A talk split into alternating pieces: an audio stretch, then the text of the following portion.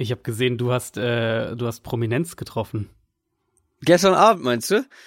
Mhm. Ja, ja, große Prominenz. Die Stimme von Downset Talk.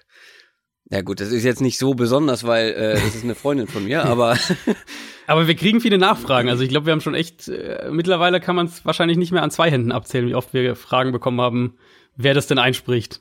ja, ist eine gute Freundin von mir, Sprecherin ähm, Nele Larsen und mit der bin ich zur Uni gegangen und die, ich bin ja jetzt wieder in Hamburg gerade über die Feiertage Mhm. und die ist aktuell im Ernst-Deutsch-Theater und hat da eine kleine Rolle und das habe ich mir gestern mal angeguckt und dann waren wir danach noch was trinken. Aber wollen wir, wollen wir die Stimme doch mal hören?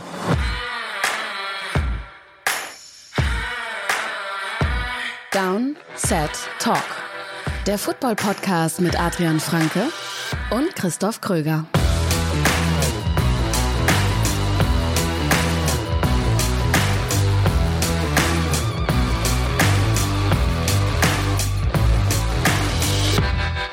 Es ist Freitag, der 27. Dezember 2019 und das ist die letzte Folge Downset Talk 2019 in diesem Jahr. Wir haben uns mal die Weihnachtstage gegönnt und den Donnerstag geskippt. Deswegen nehmen wir erst heute auf und mit wir, da meine ich mich, Christoph Kröger und natürlich auch wieder Adrian Franke. Einen wunderschönen guten Tag. Wir bedanken uns natürlich für alle, die zugehört haben über das ganze Jahr, die uns unterstützt haben, sei es bei Patreon oder sonst wo. Generell an alle, die ähm, vielleicht auch dieses Jahr erst mit dazugekommen sind. Äh, vielen, vielen Dank. Es war ein, ähm, kann ich glaube ich sagen, sehr erfolgreiches Jahr für uns als Podcast. Mhm. Sehr schönes Jahr. Ein sehr schönes Jahr und äh, wir hoffen, das geht so weiter. Das Schöne ist ja, die NFL-Saison nimmt uns ja geschmeidig mit ins neue Jahr, quasi ohne Pause. Ähm, und wir haben auch noch eine kleine Neujahrsüberraschung für euch. Wenn es dann 2020 ist, werdet ihr sehen auf allen Social-Media-Kanälen, zum Beispiel bei Instagram oder auch bei Twitter, folgt uns da gerne. Äh, da wird sich optisch vielleicht eine Kleinigkeit verändern. Mhm. Und wir gucken heute mal, wie es sich gehört, auf die anstehenden Spiele. Es ist die 17. Woche in der Regular Season. Woche Nummer 17 ist immer so ein bisschen was anderes, ne? Also es gibt die Spiele, wo es noch um viel Mhm. geht, um ganz Ja. viel, äh, um die Playoff-Plätze. Dann gibt's noch so ein paar Spiele, ah, da geht's eigentlich nur noch um die Playoff-Seedings, also wer schafft es auf welchem Platz, wer muss vielleicht zu Hause ran, ähm, wer muss äh, immer zu irgendwelchen anderen Teams fahren. Da gucken wir drauf und dann natürlich auf den ganzen Rest, wo es dann wahrscheinlich um nicht mehr so viel geht, vielleicht nur noch zum Teil um die Höhe eines Draftpicks. Ja, ist, äh, ich habe das letzte Woche auch getweetet, während der Spieltag lief, äh, also während Wochen 16 lief, dass sich das in, in manchen Spielen schon immer anfühlt, als äh, hätten wir hier so ein bisschen Preseason Preseason-Spiel mit den Startern länger auf dem Feld, äh, so gefühlt. Also Ja. ähm, ja, da kommen also da kommen auch viele unterhaltsame Spiele zustande. Ich glaube, letzte. Woche das äh, das Bengals Dolphins Spiel war sicher so eins, Washington gegen die Giants war auch so eins. Ähm, So die halt beiden einfach- unwichtigsten Spiele quasi, Ja, genau. die Genau, dann einfach nochmal richtig spannend wurden. Ja, genau, einfach irgendwie so wild und es passieren Sachen, die man in einem Spiel, wo es irgendwie für beide um viel geht, so nicht sehen würde. Aber eigentlich ganz unterhaltsam. Und da ähm, ist es natürlich auch zu einem gewissen Grad sehr, sehr schwer, ähm, das vorherzusehen, was da passiert oder eben auch zu tippen, was da passiert oder überhaupt zu tippen, wer überhaupt spielen wird. All diese Sachen, aber da kommen wir ja später drauf. Vorher kommen wir zu den News. News aus der NFL. Und für die News haben wir uns gedacht, gucken wir mal ein bisschen in die Zukunft. Gucken wir mal auf Montag. Das ist quasi der erste Montag nach der Regular Season und das ist immer der Black Monday in der NFL. Das bedeutet, dass es für einige Trainer eng werden könnte. Zu Entlassungen führen könnte. Und das wird auch dieses Jahr wieder der Fall sein, auch wenn wir schon zwei Trainerentlassungen jetzt hatten. Aber es können noch welche dazukommen. Es werden ziemlich sicher welche dazukommen. Und Adrian verrät uns jetzt mal, wer mit dazukommen wird. Ja, also in der Regel, so die, die, die Faustregeln sind ja so in etwa ähm, äh, sechs, sechs bis sieben, glaube ich, ist so der Schnitt. Irgendwo so 6,4 oder sowas im Schnitt sind es pro Jahr Headcoaches, Letztes Jahr waren es ein bisschen mehr, oder? waren's Letztes, nicht- oh, gute Frage. Waren es da sogar acht? Ich glaube, es waren auffallend viele, wenn Ja. ich mich richtig also, erinnere. Also so vom, aber man kann im Prinzip davon ausgehen, dass es vermutlich sechs mindestens werden. Drunter, mhm. das wäre schon, schon eher überraschend. Äh, zwei hatten wir schon, wie du ja gesagt hast, Panthers und, und Washington natürlich ganz früh in der Saison. Ähm, ich denke, dass wir mal mindestens noch Jason Garrett, ähm, die Entlassung von Jason Garrett ja. sehen werden, äh, dass wir mindestens, glaube ich, auch die Entlassung von Doug Marone in Jacksonville mhm. sehen werden. Das wären, also wenn ich auf, mich auf zwei festlegen müsste, ja. dann wären das meine zwei Kandidaten. Und dann gibt's natürlich, äh, ja, also Garrett haben wir oft genug thematisiert. Ich glaube, ja. da müssen wir nicht mehr groß drauf eingehen. Ähm, und Doug Marone für mich, ich glaube, die Jaguars werden einfach einen, einen generellen Modernisierungsumbruch einleiten. Mhm. Äh, haben das ja mit der Entlassung von Tom Coughlin schon so ein bisschen, ähm, so ein bisschen vorangetrieben und ich glaube, da werden die auch noch mehr ändern. Ähm, ich denke, dass Pat Shermer bei den Giants auch gehen muss. Das wäre dann so mein nächster Kandidat. Mhm. Wobei ich mir da mittlerweile nicht mehr ganz so sicher bin. Tendiere aber trotzdem noch dazu. Ähm, Anthony Lynn. Glaubst du, da hat man schon die Schnauze voll nach zwei, ja, durchaus nicht erfolgreichen yeah. Jahren? Wo man aber auch einen Quarterback-Wechsel quasi ja. vollzogen hat, äh, die Defense natürlich nicht so berauschend ist, ähm, und das auch schwierig ist mit der Truppe was zu reißen. Ja. Glaubst du, da sagt man schon, okay, ist, wir haben genug gesehen? Ist, ja, also es ist natürlich so, es ist schon so ein bisschen auf, auf äh, ja, nicht auf Messerschneider, aber es ist, man kann zumindest Argumente für ihn finden, dahingehend, dass die Offense ja durchaus auch in Phasen sehr, sehr gut aussah dieses Jahr ähm, und in einigen Momenten man auch Entwicklungen in der Offense gesehen hat. Plus natürlich immer das Argument hast, äh, du willst deinen dein Rookie Quarterback nicht direkt im zweiten Jahr einen neuen Head Coach, neue Offense und so weiter und so fort ähm, aussetzen. Auf der anderen Seite Pat Shermer für mich auch unfassbar oft mit schlechtem Ingame-Coaching, schlechten Ingame-Entscheidungen aufgefallen, ähm, wo dann das Play-Calling auch doch wieder schlecht wurde. Ich finde halt in der Summe eben, wenn ich sage, in einzelnen Momenten sah die Offense gut aus, aber ich finde in der Summe die Entwicklung ist halt nicht so zu sehen, wie man es gedacht hätte. Also wir alle dachten ja eigentlich, dass die Offense mit der Offensive Line, mhm. mit den Waffen, ähm, von denen natürlich auch einige dann verletzt waren, aber dass die Offense, glaube ich, eine höhere Baseline irgendwie haben würde.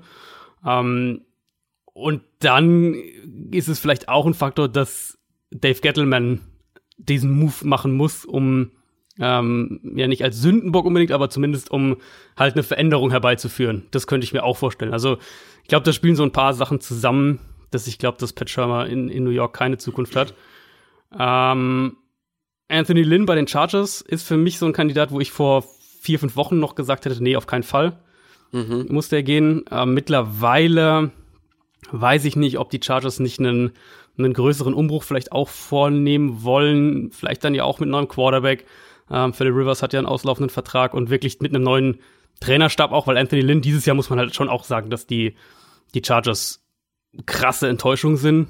Ja, ähm, und da ähm, klar, letztes Jahr war eine gute Saison, aber trotzdem würde es mich nicht überraschen, wenn da der Cut passieren würde. Da bin ich aber schon deutlich unsicherer. Und dann halt die, ähm, ja, die zwei. Der, der große Name. Äh, nein, zwei finde ich sind noch, äh, zwei sind noch ja, auf der Liste, wo man sagt, ähm, oh, könnte passieren. Ähm, die einen sagen so, die anderen so. Freddy ja, Kitchens Freddy und Kitchens, ich genau. habe beinahe gerade Freddy Quinn gesagt, aber ähm, Dan Quinn. Ja, Dan Quinn ist für mich tatsächlich. Ich glaube, dass die Falcons mit der zweiten Saisonhälfte ähm, dem den Job gerettet haben. Auch wie das Team ja nach außen hin aufgetreten ist. Also jetzt nicht nur auf dem nicht nur auf dem Feld, sondern die haben ja auch wirklich sich konstant Matt Ryan, Julio Jones immer wieder für den Head Coach ausgesprochen, immer wieder gesagt, hier, wir tun alles, dass er seinen Job hält und so weiter. Ähm, also die Leader des Teams, wenn man so will. Ich glaube, dass die zweite Saisonhälfte Dan Quinn gerettet hat. Ja, wir wissen es ja schon bei, bei Adam Gase und Matt Patricia jeweils, die haben ja Jobgarantien für nächstes Jahr ausgestellt bekommen. Äh, Gerade bei Gase denke ich auch, dass die zweite Saisonhälfte ihn gerettet hat. Und Freddie Kitchens, für mich auch so in der Richtung, dass ich vor drei, vier Wochen noch gesagt hätte, nee, die, die geben ihm noch ein Jahr. Ähm, John Dorsey will das nicht alles direkt einreißen, was er da aufgebaut hat. Mittlerweile für mich glaube ich, dass einfach das überwiegt, der Eindruck zu sagen, das ist noch zu groß für ihn. Und, und Freddie Kitchens ist für diese Head Coach Rolle einfach noch ja. nicht bereit gewesen. Ähm, und dass der Faktor sozusagen mittlerweile für den John Dorsey, für die Browns, dass der über, gegenüber dem, ähm, wir wollen auf Kontinuität setzen, überwiegt und dass die Browns doch nach einem Jahr noch mal, mal wieder eine Reißleine ziehen. Ja, da habe ich, glaube ich, in der letzten oder vorletzten Folge schon meine Meinung zu preisgegeben, was Freddy Kitchens angeht, ähm, dass sich das bei mir auch im Laufe der Saison wirklich drastisch geändert hat. Kommen wir jetzt von Leuten, die wahrscheinlich die NFL verlassen werden, zu einer Person, die die NFL schon längst verlassen hat und jetzt ein großes Comeback feiert. Beast hm. Mode is back.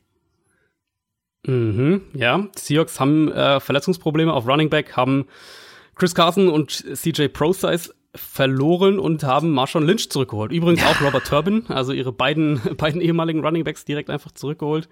Niemand ähm, interessiert sich für Robert Turbin, sorry. Klar, äh, völlig richtig. ähm, also Marshawn Lynch natürlich letztes Jahr, ich glaube Woche sechs oder sieben, also so erste Saisonhälfte ist der ähm, bei den Raiders ja auf Injured Reserve gegangen und das war's dann auch für ihn. Ist natürlich eine coole Storyline. Ähm, ich habe jetzt auch mehrfach schon von, von Seahawks-Fans so diese, in diese Richtung äh, Nachrichten bekommen, weil ich das halt nicht, ja doch schon ein bisschen kritischer, glaube ich, sehe, aber habe ich Nachrichten auch bekommen, Warum? so Richtung, ja, wird aber halt auch ein, äh, wird halt auch ein, nee, ich glaube, er wird halt sportlich nicht so viel Unterschied machen in der Richtung. Ähm, ja, dann und, sag mir einen Running Back, der jetzt äh, zu dieser Jahreszeit äh, richtig, klar, einen Unterschied man, macht, wenn er reingeworfen kann man voll, wird. Kann man voll so argumentieren. Ähm, Seahawks müssen natürlich wissen, in welchem Fitnesszustand er ist und da hat er ja den entsprechenden Medizintest und so weiter erstmal alles, ähm, alles bestanden. Was ich bekommen habe, waren eben viele Nachrichten in der Richtung, äh, ja, so, so Motivationsschub, sowas in dieser Ecke. Ja. Ähm, kann auch sein, kann auch sein, dass das eine Rolle spielt.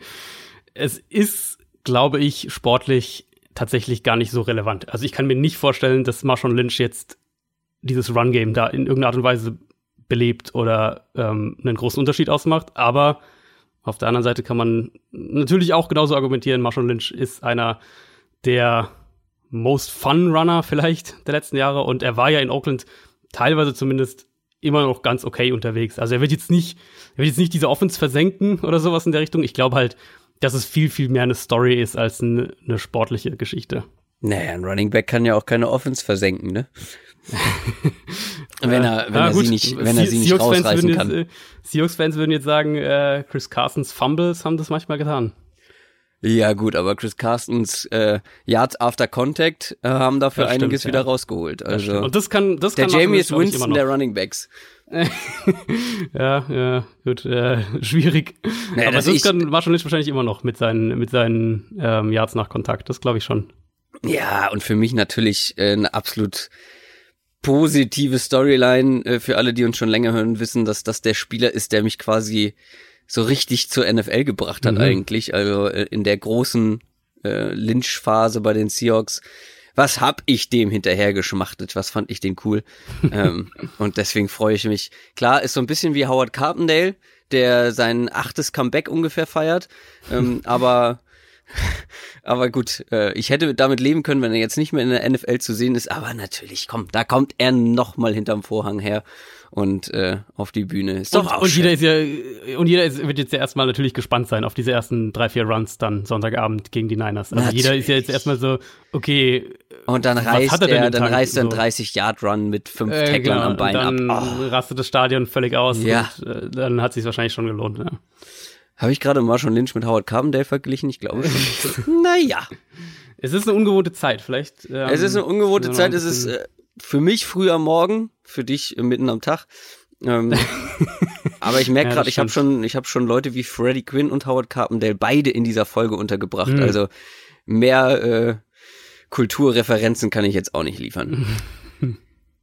Was wollten wir noch machen in den News? Ach genau, wir wollten, bevor wir über die Spiele, über die anstehenden Spiele sprechen, mal gucken, was überhaupt diese Spiele bedeuten könnten in mhm. Sachen Playoff-Konstellationen. Also was muss passieren? Ähm, zum Beispiel, dass die Cowboys noch mit reinkommen oder dass die Packers Heimrecht haben. Und Adrian hat da was Kleines vorbereitet, habe ich gehört. Genau, einfach so eine grobe Übersicht und auch dieses Mal, ich glaube, letztes Mal haben wir es erst zu spät gesagt, aber auch dieses Mal wieder der dringende Hinweis oder der dringende Rat, ähm, kurz den Podcast pausieren, ESPN oder NFL.com oder irgendwas aufrufen und die Seedings, äh, also die Standings sich anschauen, die Standings, also die Standings ja, vor Augen haben, ja. genau. Äh, dann kann man das, glaube ich, viel, viel besser nachvollziehen. Ich versuche so einfach wie möglich zu halten. Ja. Ähm, AFC, wir haben fünf Teams, die sicher schon in den Playoffs sind. Das Baltimore, New England, Kansas City, Houston und Buffalo. Die sind alle schon sicher mit dabei. Ähm, wir wissen in der AFC auch schon, dass Baltimore den Nummer 1 Seed hat. Also mhm. die können nicht mehr verdrängt werden. Es geht noch darum, ob die Patriots oder die Chiefs den Nummer 2 Seed bekommen und damit eben die, die Bye Week in der ersten Playoff-Runde. Szenario ist ganz simpel. Wenn die Patriots gewinnen äh, gegen Miami, dann haben sie den Nummer 2 Seed. Wenn die Patriots verlieren und die Chiefs gewinnen, dann ziehen die Chiefs noch vorbei. Houston kann maximal noch von 4 auf 3 klettern, wird also auf jeden Fall spielen am Wildcard-Wochenende. Ähm, und die Chiefs müssten verlieren bei einem Texans-Sieg, damit das noch passieren würde. Die Bills sind sicher der Nummer 5 Seed. Da kann überhaupt nichts mehr passieren. Ähm, und dann geht es natürlich um die Frage, wer holt sich das letzte äh, Playoff-Ticket. Das könnten nur noch Tennessee, Pittsburgh oder Oakland sein. Äh, auch da das Szenario. Oakland kann es noch sein. Ja, ja ich weiß. Ähm, ganz simpel erstmal. Titans gewinnen, dann ist das Ticket bei den Titans. Titans verlieren, ähm, oder beziehungsweise Titans gewinnen nicht. Ein Unentschieden würde in dem Fall auch funktionieren. Und die Steelers gewinnen, dann ähm, geht das letzte Playoff-Ticket an die Steelers. Also Pittsburgh ist davon abhängig, was Tennessee gegen Houston macht. Und äh, das Raiders-Szenario, das hatten wir ja schon, ähm, beziehungsweise wir haben es letzte Woche nicht angesprochen, weil es mir auch ziemlich wild vorkam, aber es mussten vor vergangener Woche insgesamt neun Ergebnisse genau richtig passieren, damit ähm, die Raiders in die Playoffs kommen. Jetzt sind letzte Woche alle passiert in der Richtung. Ja. Ähm, das heißt, wir erwähnen es jetzt zumindest mal. Was müsste passieren, damit die Oakland Raiders in die Playoffs kommen. Oakland muss gewinnen. Pittsburgh muss verlieren. Tennessee muss verlieren. Und Indianapolis muss gewinnen. Warum muss Indianapolis gewinnen? Äh, das hat Auswirkungen auf den Strength of, of Victory Tiebreaker, ähm, damit die Raiders sich da durchsetzen. Und in dem Szenario wären die Raiders eben 8 und 8, genau wie Pittsburgh und Tennessee. Und in diesem Dreier, äh, in dieser Dreier-Konstellation dann, ähm, die, die Colts wären dann natürlich mhm. auch äh, 8 und 8. In dieser Vierer-Konstellation hätten die Raiders dann den Tiebreaker gewonnen. Und Aber ganz ehrlich, ganz ehrlich, da ist nichts unmöglich von. Ist nicht unmöglich. Also für mich, und wir kommen ja auf die Spiele noch, das große Fragezeichen ist eben dieses Tennessee-Spiel und das Pittsburgh-Spiel, weil wir nicht wissen, inwieweit die Ravens und die, die Texans Backups spielen lassen. Ja. Aber ähm, rein auf dem Papier ist es nicht so unmöglich, wie es klingt, verrückterweise. Ja. Und in der NFC, das war alles zur AFC, ne? Genau, ja. das war das. In der NFC ja. haben wir auch schon ein paar sichere Teams wie die 49ers, die Saints, die Packers, die Seahawks und die Vikings. Genau. Aber da fünf. gibt's genau, aber da gibt's auch noch ein paar offene Geschichten, ähm, auch vor allem natürlich in der NFC East. Ganz genau, ja. Das ist die, ähm, das eine offene Ticket in der NFC ist eben ja kein Wildcard-Ticket. Da sind alle ähm, theoretischen Plätze schon vergeben, sondern es geht nur noch darum, wer die Division gewinnt. Auch da ist es eigentlich relativ simpel. Ähm, wenn, die, wenn die Eagles gewinnen, dann haben sie die Division gewonnen. Wenn die Eagles nicht gewinnen, äh, beziehungsweise nee, wenn die Eagles verlieren und die Cowboys gewinnen, so rum, dann ähm, haben die Cowboys die Division gewonnen. Also relativ Stimmt, easy. gibt gar nicht mehr Plätze. Das war noch, genau. äh, das waren noch Seedings-Geschichten, die ich noch zusätzlich im Kopf hatte. Ganz genau, Seeding-Geschichten, da gibt's in der NFC wiederum einiges. Ja. Äh, Im Gegensatz zur AFC ist ja der, der Nummer 1 Seed auch noch offen. Mhm. Ähm, schauen wir mal von Team zu Team. Also es kommen ja, äh, es kommen ja nur drei, in, nee, vier in äh, Frage. Äh, vier in Frage, genau. Ja. Äh, nur ist auch gut. Ähm, also die Packers haben sicher eine First Round bei, wenn sie gewinnen. Also wenn die Packers mhm. gewinnen, sind sie auf jeden Fall am Wildcard-Wochenende spielfrei. Äh, Packers können den Nummer 1 Seed nur dann bekommen, wenn sie selbst gewinnen und San Francisco nicht in Seattle gewinnt. Das ist das einzige Szenario für die Packers. Die Saints sind noch mehr abhängig ähm, von anderen Ergebnissen. Die Saints kriegen nur dann erstmal eine First Round bei, wenn sie selbst gewinnen und entweder Green Bay oder San Francisco nicht gewinnt. Also einer der beiden. Und selbst der Nummer 1 Seed kann New Orleans nur bekommen, wenn beide nicht gewinnen. Also Packers und 49ers und die Saints selbst gewinnen. Genau, das ist das Szenario für die, ähm, für die Saints ganz oben. 49ers gewinnen erstmal die Division, indem sie selbst ihr Spiel gewinnen gegen Seattle. Ähm, bekommen eine First Round Bye dann auch damit. Also wenn sie gewinnen, haben die Niners sicher die Division gewonnen und eine First Round Bye. Und wenn die Niners gewinnen, haben sie auch sicher den Nummer 1 Seed. Also San Francisco, für die haben als einzige ihr Schicksal ähm, selbst in der Hand. Und dann haben wir natürlich noch die Seahawks. Seahawks gewinnen selbst die Division mit einem Sieg gegen San Francisco. Seahawks bekommen eine First Round Bye mit einem Sieg und einer Packers Niederlage. Ähm, und Seahawks können auch noch den Nummer 1 Seed bekommen, wenn sie selbst gewinnen und die Packers und die Saints verlieren. Das ist, ähm, da ist noch viel möglich. Auf jeden Fall. Genau, da kann Vor allem, dass die Bewegung, Seahawks wirklich sich ja. noch so nach oben kämpfen können. Ja, das ist der krasseste Drop. 1, 1 bis 5 quasi ja. äh, ist da noch möglich. Und wo wir schon bei diesen Teams sind, den Seahawks und den 49ers, lasst uns mit den Previews anfangen. Preview. Denn das ist natürlich der große Showdown am Sonntagabend beziehungsweise in der Nacht auf Montag deutscher Zeit. Mhm. Die San Francisco 49ers spielen gegen die Seattle Seahawks. Alle Spiele am Sonntag. Es gibt kein Donnerstagsspiel, das wäre nämlich schon gewesen. Deswegen können wir auch ganz beruhigt am Freitag aufnehmen. Es gibt auch keine Samstagsspiele. Alles wird am Sonntag passieren. Und das allerletzte Spiel ist eben dieses spannende Division-Duell, das Sunday Night Game. Die 49ers sind 12 und 3, die Seahawks sind 11 und 4. Wie ihr eben gehört habt, ein enorm wichtiges Spiel. Natürlich wird man schon mhm. vorher wissen, wie die Saints und wie die Packers gespielt haben. Das ist vielleicht nicht ganz ähm, irrelevant, was ähm, für diese beiden Teams zumindest, aber wir haben es auch schon gehört, die 49ers haben das alles selbst in der Hand. Die Seahawks sind so ein bisschen abhängig. Und du hast gerade schon die einzelnen Szenarien so ein bisschen ähm, ja, oder was heißt so ein bisschen, komplett eigentlich äh, mal dargelegt, wie das, ich, wie das ich, hoffe, ich hoffe, es war so, dass man es, äh, dass es jeder verstanden hat, ja. Aber ähm, gucken wir mal, wie die Voraussetzungen für beide Teams sind. Mhm. Die sind nämlich ein bisschen unterschiedlich, weil die 49ers haben ein wichtiges Spiel knapp gewonnen gegen die Rams und die Seahawks hatten einen sehr enttäuschenden Auftritt gegen die Cardinals ja. letzte Woche. Also bei den Seahawks, um mal mit denen anzufangen, ja, die haben Verletzungssorgen, du hast es auch schon in den News erwähnt. Chris Carson zum Beispiel für die komplette restliche Saison raus. Ähm, das tut natürlich weh, war ein wichtiger Faktor, trotz Fumbles. Ähm, aber trotzdem muss er irgendwie noch viel mehr besser zusammenlaufen. Fangen wir mal bei der Pass Protection an. Also mhm. die hatte, die O-Line hatte große Probleme gegen den Cardinals Pass Rush und ja, das ist vielleicht die Stärke von Arizona, dieser Pass Rush, aber natürlich nicht zu vergleichen mit dem, was da jetzt von San Francisco kommt. Ähm, vor allem der, der Left Tackle Backup, der da am Werk war gegen Chandler Jones, das war ja. wirklich abenteuerlich teilweise. Äh, yeah. Und der 49ers Pass Rush ist vielleicht nicht mehr so stark und so dominant, haben wir jetzt auch schon mehrfach thematisiert, äh, wie zu Beginn der Saison. Aber natürlich für eine O-Line in der Form extrem mhm. problematisch. Mhm.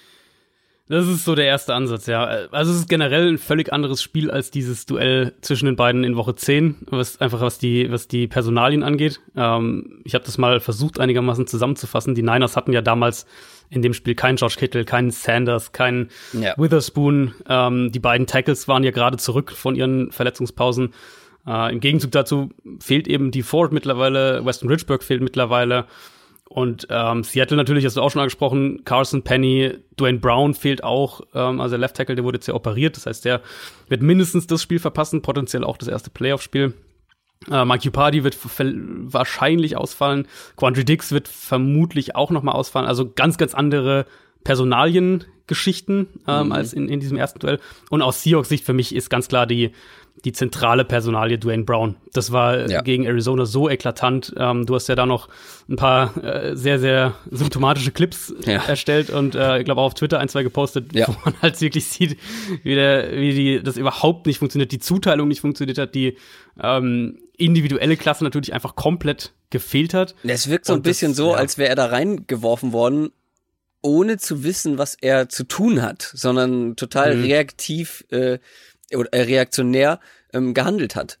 Also weißt du, er hat geguckt, ja, was passiert. Ja, mhm. Das wirkte ganz, ganz absurd und dann natürlich auch individuell. Also ein Chandler Jones, ja, ein sehr, sehr guter Pass-Rusher, ähm, der hat den halt komplett lang gemacht, wenn es mal zu Kontakt kam, weißt du? Also da war egal, wer zuerst genau, Kontakt gemacht, ja. äh, bekommen hat, wo man ja eigentlich sagt, wer zuerst Kontakt bekommt, der hat auch einen Vorteil im Duell. Das war hier nicht der Fall. Also der hat ihn, also es war nicht nur schematischen Problem, sondern er war halt individuell auch einfach im Eins gegen Eins ein Problem. Genau. Wobei man nee, natürlich ja, genau. dann auch hinterfragen muss, Chandler Jones ist der mit Abstand beste Pass-Rusher der Cardinals, ähm, warum man ihm da nicht Unterstützung gibt auf der linken Seite.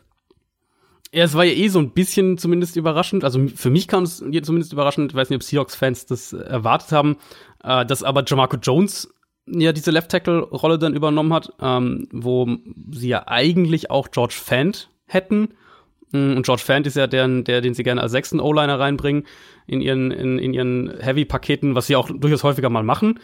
Ähm, also George Fant spielt eigentlich regelmäßig auch so eine Handvoll Snaps jede Woche, auch wenn alle fit sind. Aber ich hätte eigentlich eher gedacht, dass du den da vielleicht reinbringst, weil der für mich der stabilere Spieler ist. Mhm. Vielleicht machen sie das vielleicht diese Woche dann, sie, ja, bauen ein bisschen um. Genau, ähm, weil, weil was wir auf jeden Fall wissen, äh, ist, dass äh, die Niners durchaus gewillt sind, auch Bosa dann ähm, äh, rumzuschieben auf die andere Seite und da zu attackieren, wo eben der Gegner anfällig ist. Das hatten wir, glaube ich, vor zwei, drei Wochen schon mal thematisiert. Weiß gar nicht mehr, in welchem Spiel das war, aber auf jeden Fall am Anfang der Saison Bosa noch deutlich mehr auf seiner Seite gespielt und das hat sich gewandelt dahingehend, dass die 49ers ihn wirklich auch von links nach rechts rumschieben, je nachdem, wo man eben am besten attackieren kann. Und, und ohne die Ford ist natürlich Bosa der noch mehr der primäre Pass-Rusher, ist mhm. ja sowieso, aber ähm, dann noch deutlicher und deswegen werden sie sicher alles versuchen, um ihn ob es jetzt Jamarco Jones ist oder, ähm, oder George Fant ist, werden sie auf jeden Fall alles versuchen, um ihm diese Matchups zu kreieren. Aber du hast einen anderen sehr, sehr guten Punkt angesprochen, den ich mir ganz dick als eine der ersten Notizen auch aufgeschrieben habe. Ähm, der Pass Rush der Niners hat auf jeden Fall abgebaut. Das ist ja. wirklich, das muss man klar sagen. Ähm, man, man sieht es, wenn man sich das Spiel anschaut, das zeigen auch die Advanced Stats, zeigen auch die Total Stats.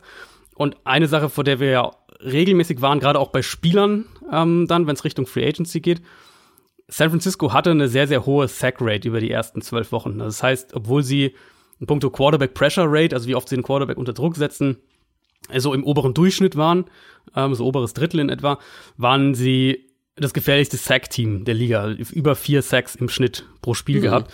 Und da hat eben diese, diese Regression eingesetzt, die man in aller Regel dann sieht, weil hohe Sack-Quoten im Vergleich zu normalen Pressure-Quoten sind halt selten über einen längeren Zeitraum so aufrechtzuerhalten.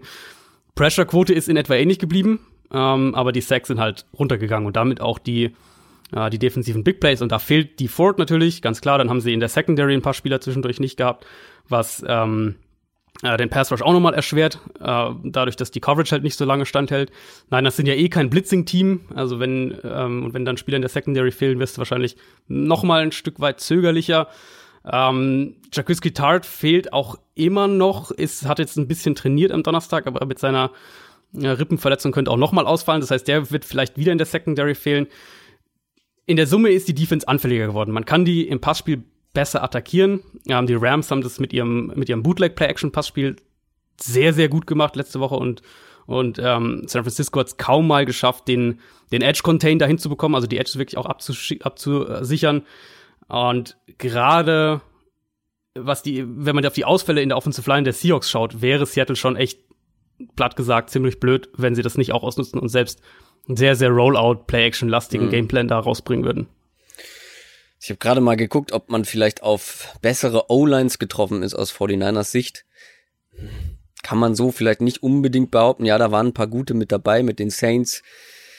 Aber ähm, daran ist es auch nicht festzumachen. Trotzdem muss ich den Pass Rush noch ein bisschen in Schutz nehmen. ich finde, er ist hm. nicht mehr so dominant. Allerdings in Sachen Quarterback Pressures.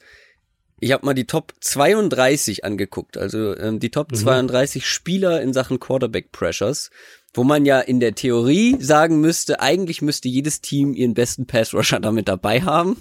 Das ist natürlich nicht der Fall. ähm, aber es gibt 32 Teams und unter diesen Top 32 Pass-Rushern in Sachen Quarterback Pressures kommen drei von den 49ers. Hm. Das ist, ist wahrscheinlich auch viel halt aus der aus der ersten Saisonhälfte noch. Natürlich, aber, natürlich. Ähm, es hat insgesamt abgenommen, aber trotzdem sind das genau. immer noch individuell starke Spieler.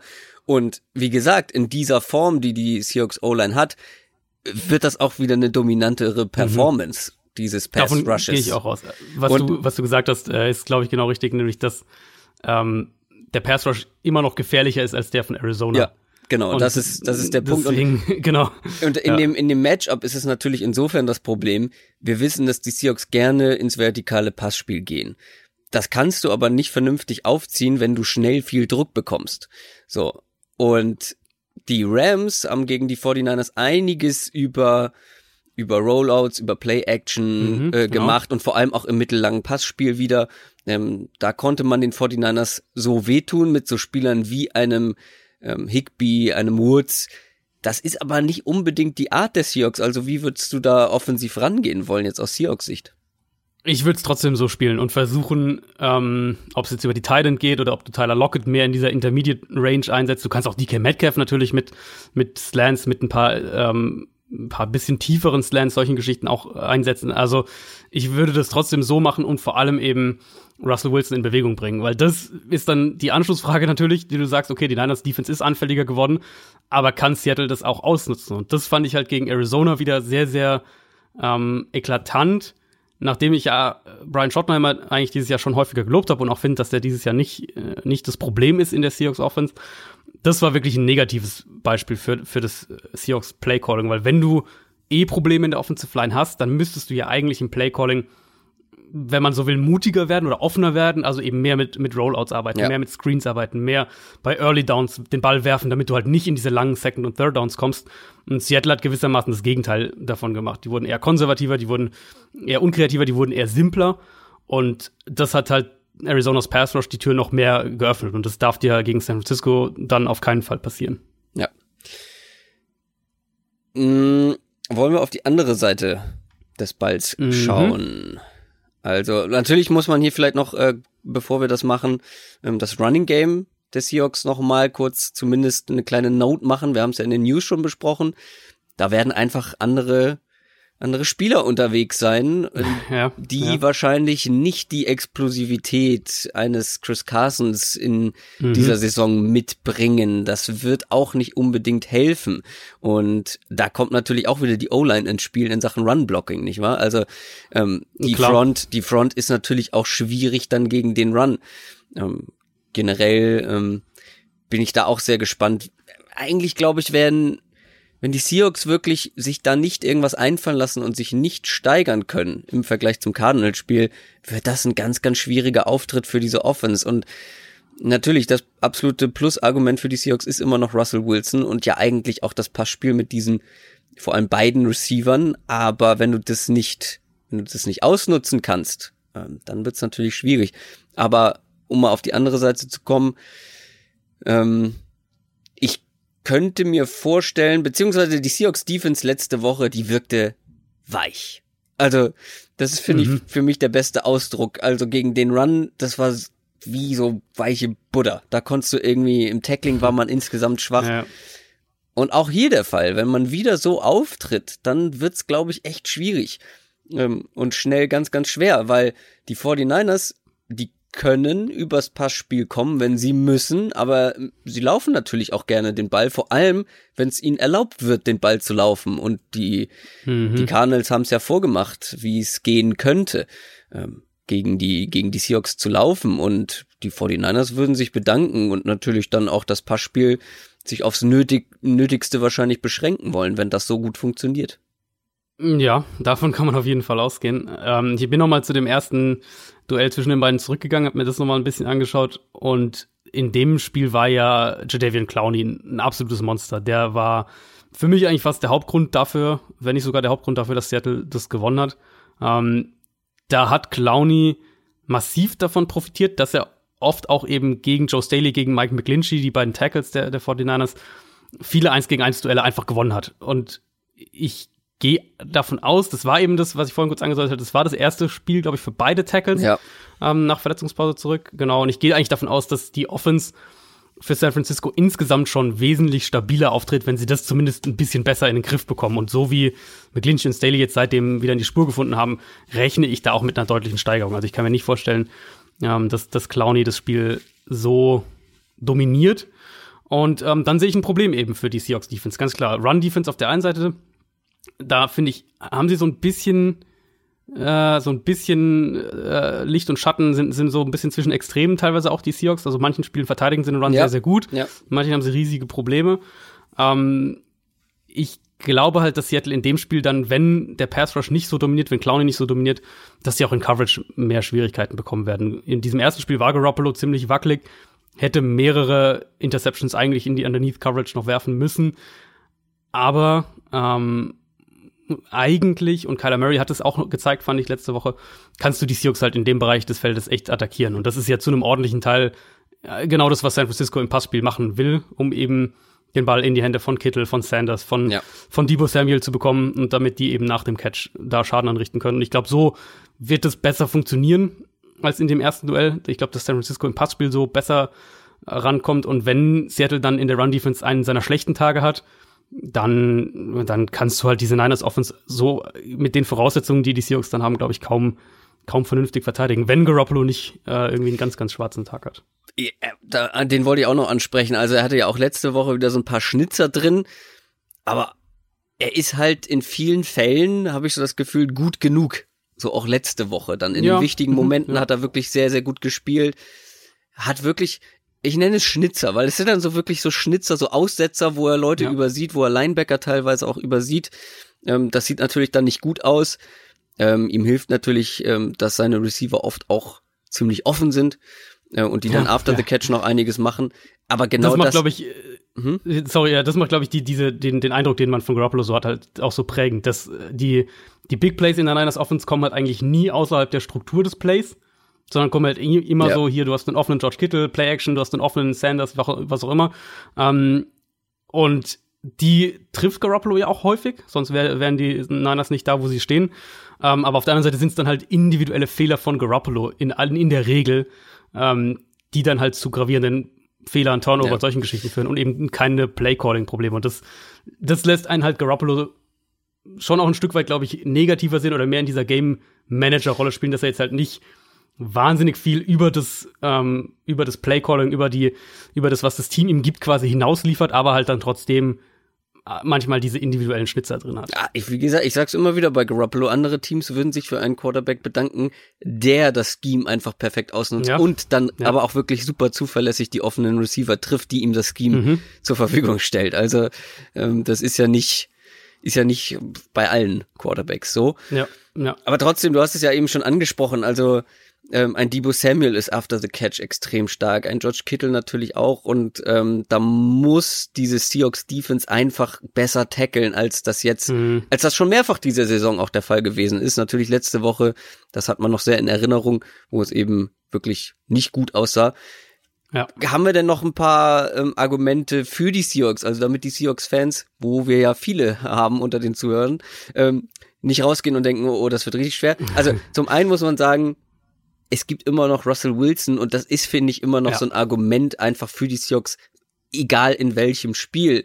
Und ganz ehrlich, wenn der wieder so eine Traum-Connection mit ähm, Tyler Lockett aufbauen kann, die jetzt in den letzten Spielen nicht mehr so vorhanden war, seit seiner Verletzung, seit Lockets Verletzung, wenn es die wieder geben kann, wie auch immer sie das hinkriegen, dann haben die Seahawks immer eine Chance, offensiv wirklich ähm, ja, was, was draufzulegen und ähm, richtig was abzureißen. Ja, aber es spricht halt vieles jetzt in der aktuellen Situation mit den Verletzungen, ja, ähm, ja. natürlich dann auch in diesem Matchup gegen diese 49ers Front dagegen. Die Seahawks haben mich oft überrascht, ähm, auch diese Saison wieder, gebe ich zu. Und hier wäre es aber für mich wieder eine Überraschung, wenn sie das gewinnen sollten. Ich meine, du hast immer noch die alte Faustregel, der bessere Quarterback und zu Hause. Ähm, die gute alte was, äh, Faustregel. Äh, was in der NFL, glaube ich, glaube ich, wirklich auch keine schlechte Guideline ist. Also die Seahawks haben ohne Zweifel den besseren Quarterback und ähm, sind ja in aller Regel, auch wenn es Du hast gerade, glaube ich, die 49ers so gesagt, oder?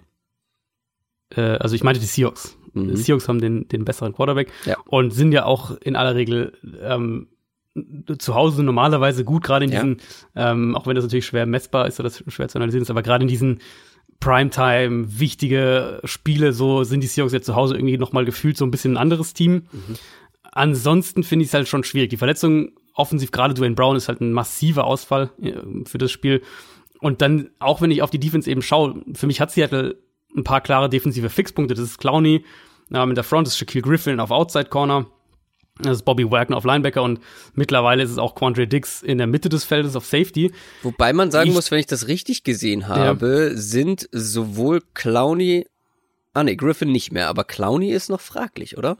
Ja, genau, ja, Clowney ist noch fraglich, ja. wird aber wohl höchstwahrscheinlich spielen. Dix okay. allerdings könnte noch mal ausfallen.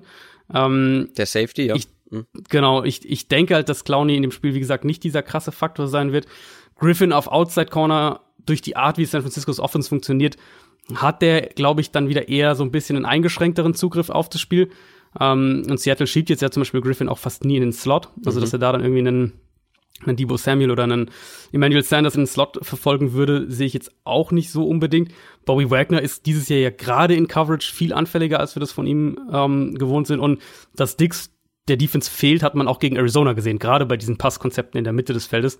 Also eigentlich sollte San Francisco diese Defense angreifen können und das ist eigentlich auch nicht zu schlecht, muss man mal so zu sagen. Und wenn, wenn Garoppolo dann halt noch ein, zwei Big Plays irgendwie vertikal trifft, wie es ja gegen die Rams passiert ist, dann, dann brauchen die Seahawks halt wirklich Russell Wilson in absoluter Gala-Form, damit sie ja. das Spiel mit ihrer Offense gewinnen können.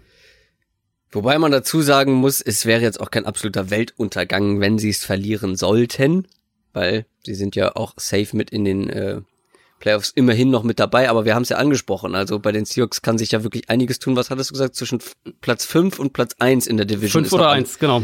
Ja, das eins ist natürlich, davon wird's, ja. ja. Also beziehungsweise 5, 1, äh, 3, also da sind noch alle möglichen Szenarien denkbar. Die, also die Seahawks bräuchten natürlich ähm, einiges an Hilfe, um eine, eine, ja. eine Bye-Week in der ersten Runde zu bekommen.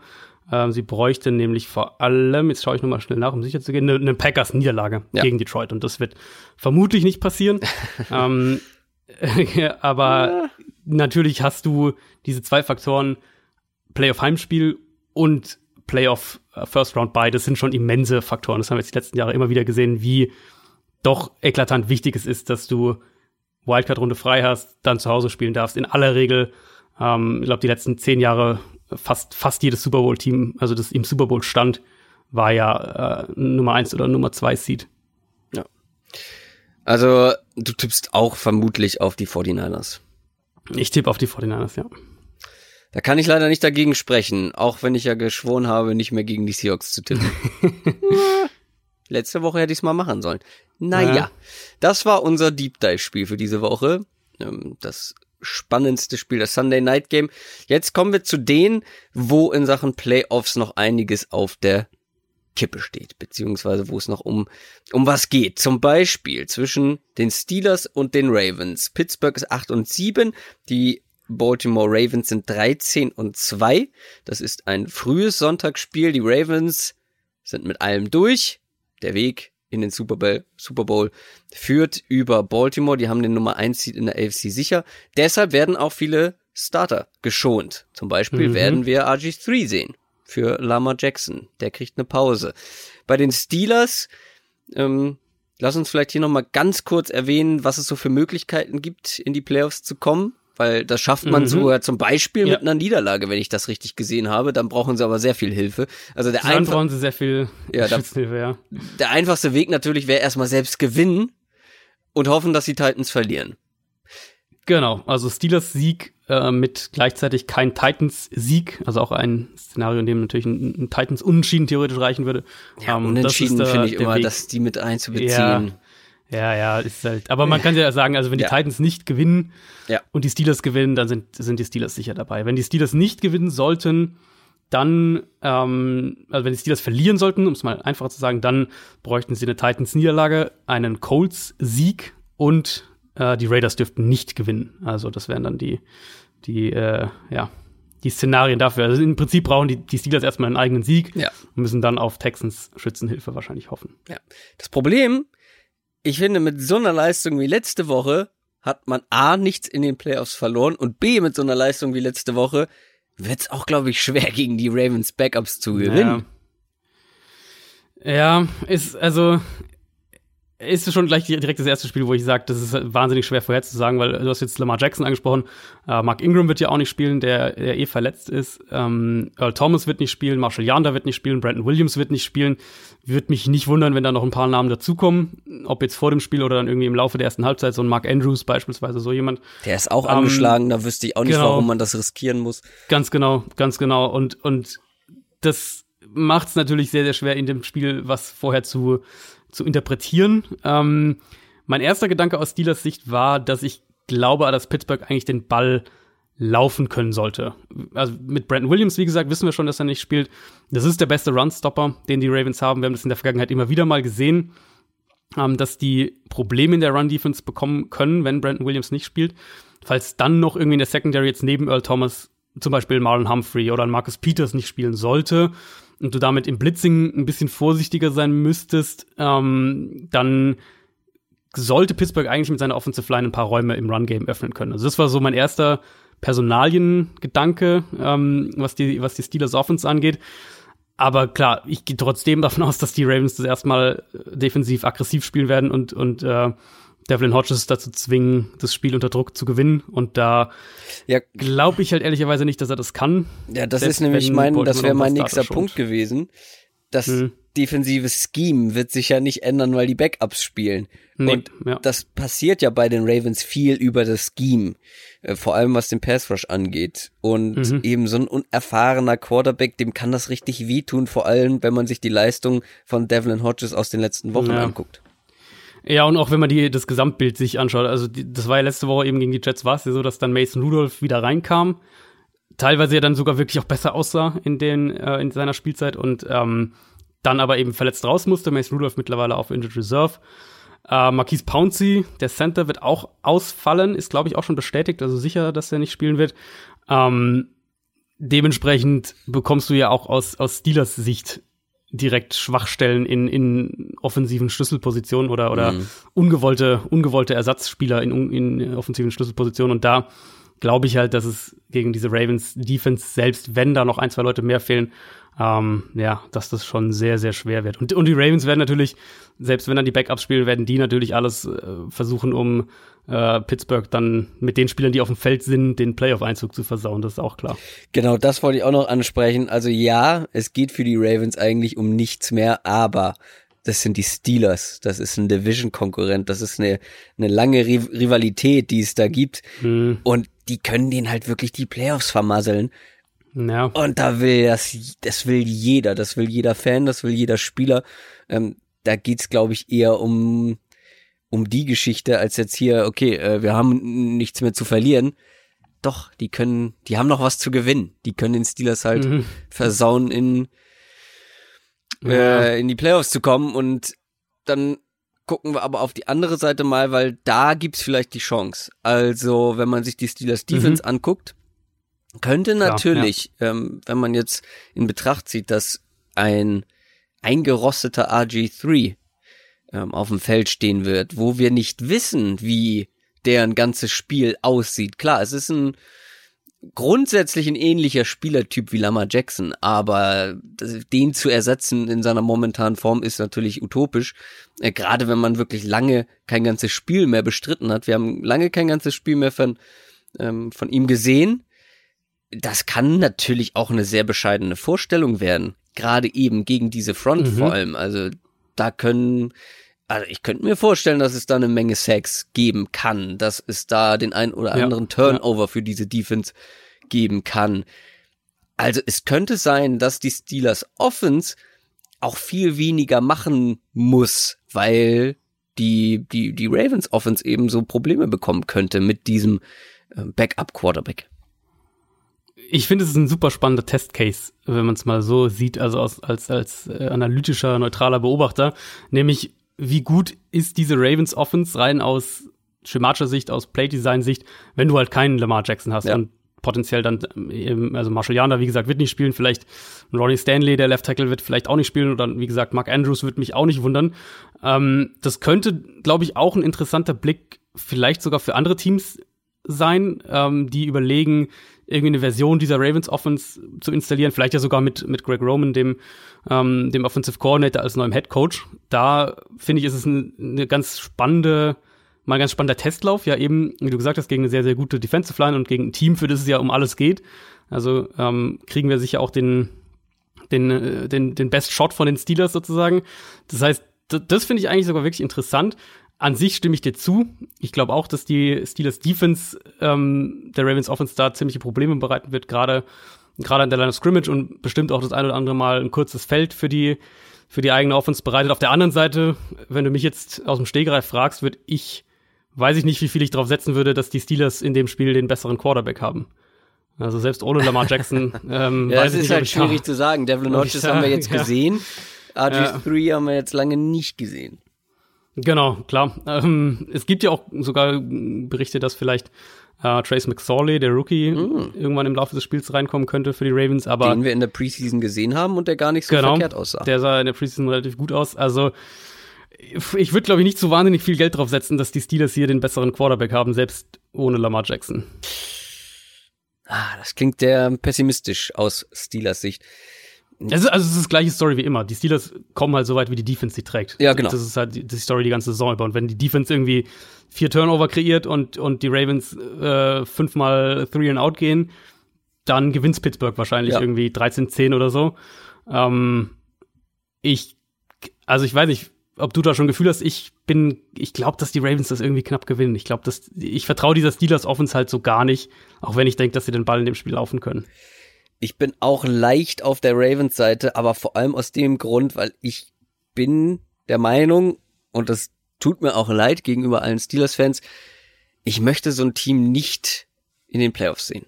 Nicht mal in der Wildcard Runde, weil das ist das ist einfach nicht schön anzuschauen. Halt, ja. ja. wegen der Offense. Klar, die Defense macht ja. Spaß, aber dann brauche ich schon so ein bisschen Offense. Irgendwie. Wobei ich lieber, also wenn wir diese, dieses Szenario da irgendwie haben, würde ich halt schon lieber die Steelers als jetzt die Raiders in den Playoffs sehen.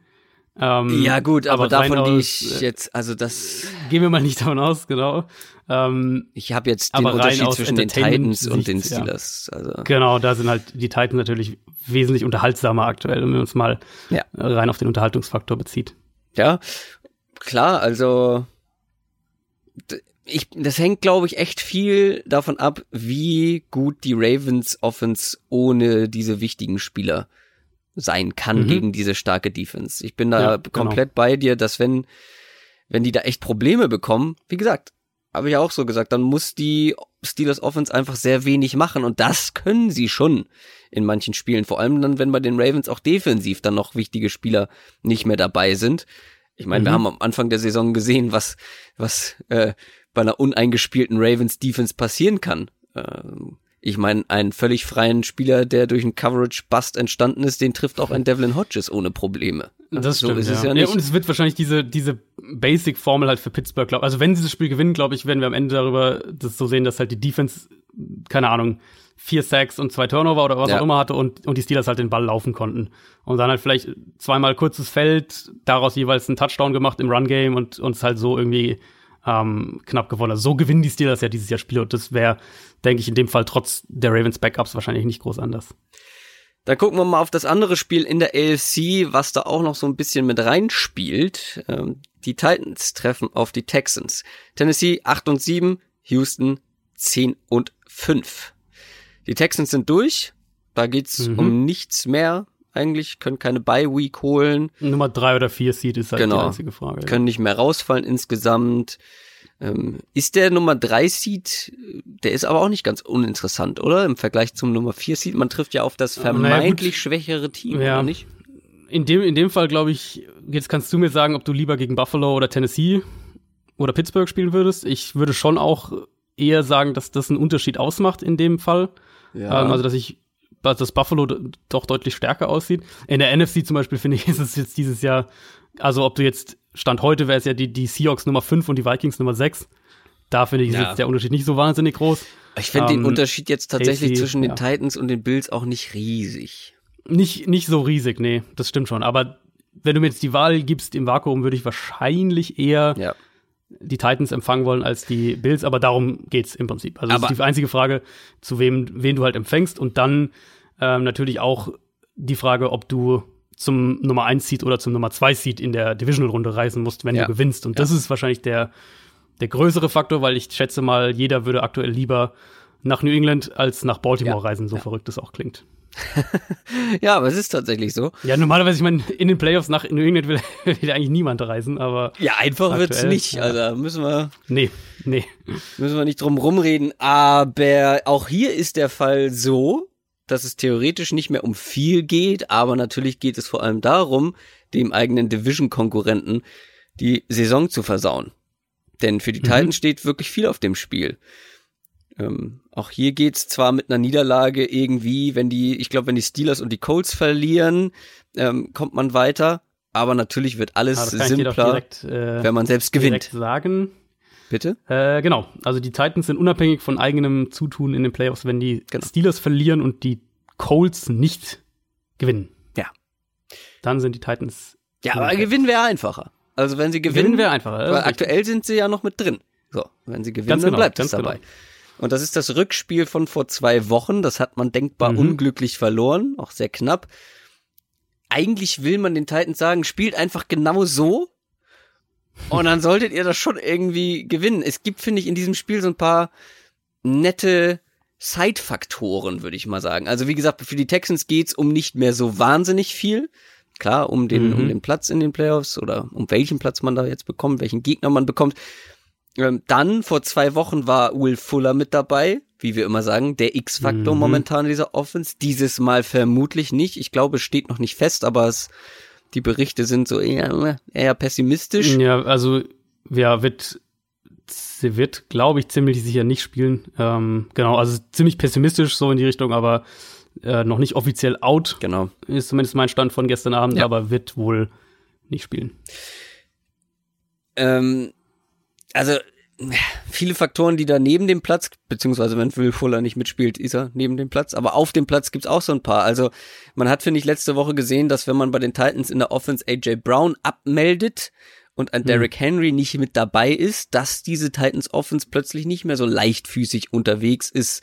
Und vor zwei Wochen war dieser AJ Brown mit 13 Targets der wichtigste Mann in dieser Offense. Jetzt kommt hinzu, dass Corey Davis und Adam Humphreys, die beiden Wide Receiver der Titans, fraglich sind. Würde für Mhm. eine Defense bedeuten, okay, wir können uns mehr auf AJ Brown fokussieren. Auf der anderen Seite ist Derrick Henry wieder zurück. Den haben die Texans einigermaßen kontrollieren können, aber auch nur zeitweise. Also es sind ganz viele Faktoren, finde ich, mit dabei, ähm, die jetzt so gar nicht unbedingt ja, schematische Ansätze verfolgen, sondern eher so individuelle Geschichten sind. Matchups. Ja. Matchups, genau, ganz wichtig. Ähm, wie gewinnen die Titans das? Also der erste Punkt, den man natürlich auch in dem Spiel wieder, denn das werden wir heute noch einige Male sagen, anbringen muss, ist, ähm, wen schonen die Texans? Schonen sie Ja. jemanden und wenn ja, wen? Also Bill O'Brien war unter der Woche so ein bisschen schwammig, hat zwar angedeutet, so nach dem Motto, ja, da hält man ja nichts zurück und so weiter und so fort, aber ähm, jetzt eine klare Aussage in die eine oder andere Richtung hat er nicht abgegeben. Und bei Houston ist ja der konkrete Fall, dass die zum Start ihres Spiels wissen, ob sie noch eine Chance haben, was zu verändern, weil die Chiefs im frühen Timeslot spielen und wenn die Chiefs gewinnen, ähm, dann wissen die Texans, dass sie sicher der Nummer 4 Seed sind. Nur wenn halt Kansas City nicht gewinnt, ähm, dann hätte Houston noch eine Chance, an denen vorbeizugehen. Und ich würde vermuten, werden wir davon ausgehen, dass die Chiefs das gewinnen jetzt in dem Szenario, dass zumindest mal sehr, sehr ernsthaft drüber nachgedacht wird, Sean Watson zu schonen. Ähm, der war jetzt zuletzt schon angeschlagen gegen Tampa Bay, hat man das ja relativ deutlich auch gesehen. Und dann kommt man halt schnell in die, okay, äh, wie, wie groß ist da, ähm, wie groß wird halt die, die Gap zwischen dem, dem Deshaun Watson und dem, äh, und seinem Backup und du hast halt eine Texans Offense, die natürlich schon sehr vom Quarterback auch lebt. Und deswegen, wenn das in diese Richtung gehen sollte, äh, dass Houston Spieler schont, dann gehe ich eigentlich schon relativ relativ deutlich ist übertrieben, aber ich gehe dann schon eigentlich von einem ähm, Ja. von einem Titans Sieg aus. Sehen auch die Buchmacher übrigens so. Titans sind äh, Favorit in Houston, in Las Vegas. Also ich glaube im Endeffekt, dass die Texans in dem Spiel ein paar Leute schon werden, beginnend mit Deshaun Watson und ähm, dass die Titans mit Derrick Henry zurück, mit zumindest ähm, einer Offense, die jederzeit zu Big Plays in der Lage ist. Das, glaube ich, haben wir auch gegen die Saints wieder gesehen, ähm, dass sie dann das Spiel auch auswärts letztlich äh, vielleicht nicht souverän, aber, aber souverän genug gewinnen werden. Ja, aber jetzt lass uns mal davon ausgehen, dass sie niemanden schonen oder wenig Leute schonen, dass zum Beispiel nach wie vor die Andrew Hopkins auf dem Feld stehen wird. Der ist ja, da- das ist ja immer eine Connection.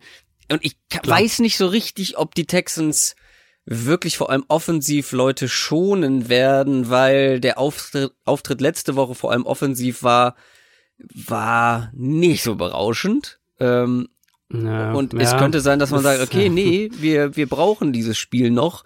Ähm, es geht ja auch zumindest noch um, um ein bisschen was. Lass noch mal, vor allem jetzt sagen wir mal die erste Hälfte, die, die Offense spielen, Watson, Hopkins und so weiter. Ähm, vielleicht bekommen die Titans da auch wieder Probleme. Mhm. Ich mein, nicht so richtig dran? Ich, also ich will es nicht ausschließen, weil Coaches auch oft so denken. Es ist letztlich eine Frage, wie man es halt selber sieht, wie man selber sein Team einschätzt. Für mich persönlich, wenn ich, ich weiß ja schon, wenn ich jetzt Bill O'Brien bin, ich weiß ja schon, dass, ähm, dass ich auf jeden Fall am Wildcard-Wochenende spielen muss, also eine Bye-Week nicht möglich ist. Und da wäre für mich der, der Regenerationsfaktor und der, wir wollen keine Verletzungen noch dazu riskieren, Faktor größer, als jetzt zu sagen, wir wollen offensiv ähm, nochmal mit einem guten Gefühl rausgehen oder mit, mit mhm. nochmal zeigen, irgendwie, dass wir einen Rhythmus finden oder sowas in der Richtung. Deswegen wäre mein Ansatz relativ klar, wenn die Chiefs ihr Spiel gewinnen davor, ähm, dass ich mehrere Starter, die wichtigsten Leute halt beginnend mit Watson und Hopkins, nicht spielen lassen würde. Aber gehen wir mal davon aus jetzt einfach, um die Seite auch mal so ein bisschen zu beleuchten. Ich finde, die Titans haben es gegen die Saints in Phasen nicht schlecht gemacht, aber sobald halt die Saints Offense richtig aufgewacht ist, dann war es halt so ein bisschen vorbei. Mhm. Das wäre dann eben das, wo man jetzt mit den Texans ansetzen könnte und sagen könnte, okay, wenn die Texans Offense ihre, ihre vertikalen Elemente rauspackt und wenn das funktioniert, ähm, dann wird's für Tennessee halt echt schwer. Haben ja auch immer noch Verletzungsprobleme. Dory Jackson hat auch immer noch nicht trainiert. Harold Landry hat am Donnerstag auch nicht trainiert. Mhm. Also da sind auch wichtige Spiele in der, in der Titans Defense, die potenziell ausfallen könnten. Jackson fehlt ja schon, ähm, fehlt ja schon länger. Den hatten wir sogar vor dem Spiel vor zwei Wochen äh, ein bisschen ausführlicher thematisiert. Insofern kommen wir dann wieder auf die Frage zurück, okay, was kann Tennessee offensiv machen? Derrick Henry ist ein Faktor und vor allem aber für mich halt äh, Ryan Tannehill und die Big Plays, die er halt auflegt war auch gegen, gegen New Orleans, gerade wenn er eine saubere Pocket bekommen hat. Und das ist so ein bisschen das Thema eben. Sacks, Pressure sind halt schon echt ein Problem für Tennessee, was auch an, an, an Tannehills ähm, Stil zum Teil liegt. Aber wenn er eine saubere Pocket hatte, dann hat er halt auch wieder vertikal attackiert und hat auch gut gespielt und hat auch Big Plays aufgelegt. Und das für mich ist dann schon die, die ermutigende Nachricht für, ähm, für das Spiel jetzt gegen Houston. Die Big Plays waren ja vor zwei Wochen auch zumindest einzeln da. Da war die Offense insgesamt nicht ganz so explosiv wie gewohnt, konnte aber halt vor allem die Texans Offense durch die Luft zu häufig nicht verteidigen. Und ich glaube, wenn die, wenn die Titans Offense ähnlich spielt wie vor zwei Wochen, ähm, dann wird Tennessee das Spiel im Endeffekt auch gewinnen, weil ich die Texans Offense gerade eben ohne Will Fuller und jetzt reden wir mal, sagen wir einfach mal mit einem angeschlagenen Deshaun Watson, falls er dann spielt, im Moment einfach nicht so viel zutraue. Da, da ja. die müssen dringend gesund werden. Ich glaube auch tatsächlich, dass die Titans das äh, gewinnen werden. Also ich wollte vorhin nur so ein bisschen die Möglichkeit mhm. mit einwerfen, ja, ja, dass sie es vielleicht nicht gewinnen können. Aber ich glaube auch eher dran. Und vor allem, ich habe es ja eben schon angedeutet, ich will so viel mehr die Titans in den Playoffs dieses Jahr sehen als die Steelers zum Beispiel. Und von den Raiders ganz zu schweigen. Ryan Tannehill hat auch noch nie ein Playoff-Spiel gemacht. Stimmt, ja. Der ist immer ausgefallen, als dann ja. Miami's mal. 2016 zum Beispiel, ja. als die Dolphins dabei waren. Ja. Mhm. Ähm, da haben sie nur das Wildcard-Game gespielt, da stand Matt Moore auf dem Feld. Das wäre auch eine also interessante ja. Paarung. Wäre dann Titans gegen Chiefs in Kansas City in den Playoffs und äh, Houston gegen Buffalo. Das beides jetzt keine, keine Selbstläufer, glaube ich, für die, ähm, für das Heimteam. Auch wenn ich schon, also ich persönlich würde auf die Chiefs ziemlich deutlich wahrscheinlich tippen, aber ähm, ich glaube, dass das zumindest mal unangenehme Gegner sind. Schauen wir mal, wie es da ausgeht. Wir glauben beide, dass die Titans das wuppen. Und damit werden sie weiter. Spannend wird's natürlich auch in der NFC East. Da haben wir zwei Duelle. Ähm, zwei interne Division-Duelle, wo es um mhm. alles geht. Washington zum Beispiel gegen die Cowboys. Die Redskins sind 3 und 12, die Cowboys sind 7 und 8. Und dass diese Cowboys die Playoffs verpassen könnten, ist wirklich zum Haare raufen. Es ist absurd. Es ist wirklich, ja. ich habe es nochmal nachgecheckt, ja, ja. es ist in wirklich so vielen, ob es jetzt Total Stats sind, Advanced Stats, PFF Grades, in so vielen Faktoren und in so viel in so vielen Statistiken ist diese Cowboys Offense vor allem ein so gutes Team. Das ganze Team ist eigentlich stark. Also ist das beste Team nach, wenn man nach Offensive Yards per Play geht oder bei Football Outsiders ist man auf Platz zwei offensiv. Bei Pro Football Focus ist man das fünftbeste Team der NFL, aber dann legst du halt so ein Ei gegen die Eagles, womit man die mhm. Sache hätte klar machen können. Und diese ganze Saison, diese offensiv eigentlich so viel bessere Saison der Cowboys könnte umsonst gewesen sein, weil selbst ja, ja. mit einem Sieg äh, muss man auf die Giants hoffen und das ist keine Voraussetzung, auf die man sich verlassen will. Dazu hat man noch ein paar angeschlagene Spieler. Also der Max Lawrence ist, glaube ich, noch fraglich. Ist natürlich ein wichtiger Mann. Dex, äh, Dak Prescott Schulter scheint mhm. nicht ganz in Ordnung zu sein. Da muss man auch mal gucken. Also vor allem im letzten Spiel kam da zumindest nicht viel. Ähm, Tyron Smith, der Offensive Tackle, ist angeschlagen. Aber natürlich brauchen wir nicht, brauchen wir nicht drüber reden, ist ein relativ dankbarer Gegner, den man da jetzt im letzten Spiel bekommt. mit so einem ja, Pflichtsieg. Sollte man meinen, ja. Ja, also die Redskins ähm, haben jetzt, glaube ich, Pick 2 im Draft sicher, wenn mich nicht alles täuscht. Ich glaube da, obwohl, nee, sie können den, können den theoretisch noch, können sie den noch verlieren? können noch äh, zurückfallen. Ja, ja, Detroit ist, kann sie Detroit sitzt noch, im äh, Nacken, ne? Und noch irgendein drei Siege -Team. Überholen, ja. Naja, auf jeden Fall. Die haben halt das eine unentschieden. Ja, stimmt. Äh, deswegen sieht's nicht ganz so aus, aber an sich sind die, wenn die, die Lions verlieren und Washington das irgendwie gewinnt, dann würden die Lions noch vorbeiziehen. Ja gut, nur dafür müsste man jetzt erstmal die Cowboys schlagen und ich sehe wirklich ja. wenig Gründe für die Cowboys insgesamt das zu verlieren. Äh, ich kann wirklich kaum irgendwie in Worte fassen, wie enttäuschend ich den Auftritt fand ja. von Dallas in, in, in Philly jetzt. Ich, die sind relativ viel auf Big Plays gegangen, offensiv, war mein Eindruck. Ähm, sehr, sehr, also sehr, sehr vertikales Passspiel versucht aufzuziehen, konnten die aber halt nicht vernünftig anbringen und haben es dann nie geschafft, so in einen vernünftigen offensiven Rhythmus zu gehen, wo ihr eigentlich gesagt hätte, okay, ähm, du kannst natürlich diese Eagles Secondary so attackieren, aber du musst halt nicht. Du kannst auch einfach konstant mit 8, 10, 12, 14 Yard Pässen leben und kannst die gegen diese Eagles Defense auch anbringen mit deinen äh, mit deinen drei Wide Receivern. Dass Dallas jetzt nicht unbedingt über den Lauf kommen kann gegen die Eagles, das war ja noch so halbwegs absehbar. Ezekiel Elliott auch viel noch, die paar Yards, die hatte, irgendwie viel noch nach Kontakt rausholen müssen. Aber das Thema für mich war halt eher, dass sie den Ball nicht konstant durch die Luft bewegen konnten. Prescott ein bisschen ungenauer als gewohnt war, die Receiver übel, also wirklich übel waren, mit Drops Probleme hatten.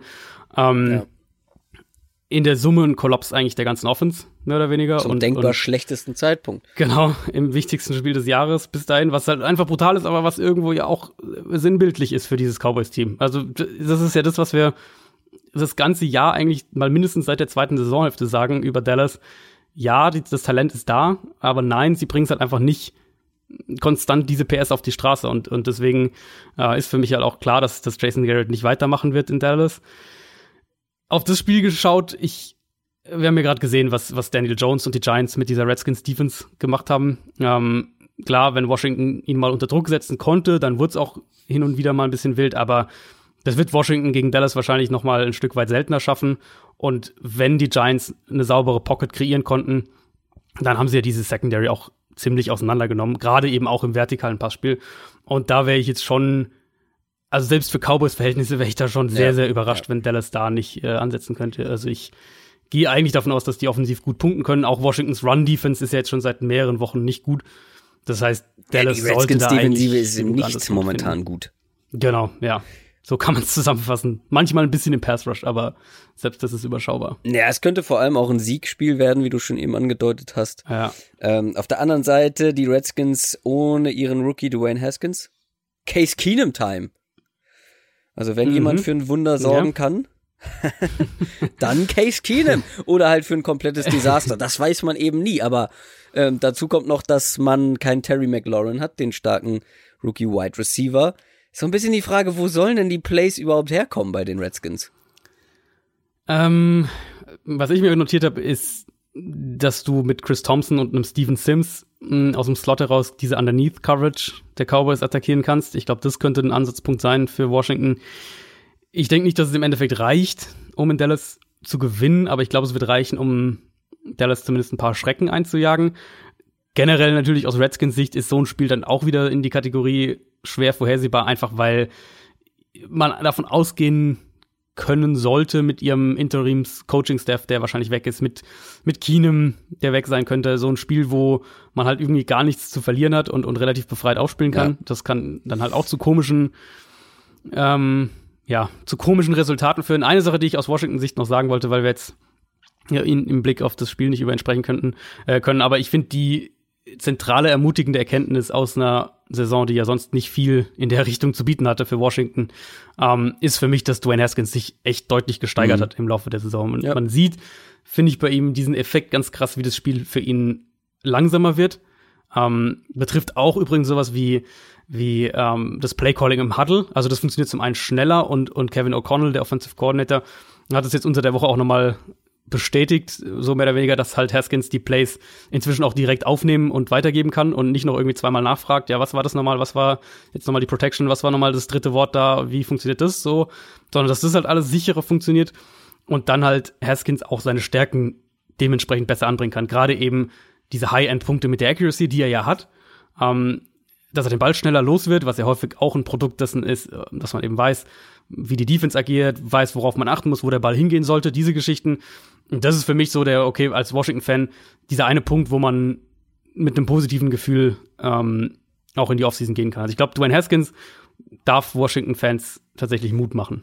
Ich bin so ein bisschen innerlich zerrissen, was dieses Spiel jetzt angeht. Also auf der einen Seite will ich eigentlich die Cowboys in den Playoffs sehen. Auf der anderen Seite will ich, dass man sicher geht, dass Jason Garrett nicht mehr Coach nächstes Jahr ist. Und das ist so ein bisschen. Ja, also ich, ich verstehe den Punkt, du willst die Cowboys in den Playoffs sehen, aber auf der anderen Seite will ich sie auch wieder nicht in den Playoffs sehen, Warum? weil diese, diese also ich finde halt, ja, ist es, aber du hast halt viel zu häufig jetzt gerade in der zweiten Saisonhälfte solche Spiele gehabt. Nicht so extrem wie das jetzt gegen die Eagles, aber das waren für mich halt zu viele Spiele, ähm, dass ich sage, warum soll es jetzt in den Playoffs so werden wie gegen die Rams vor zwei Wochen?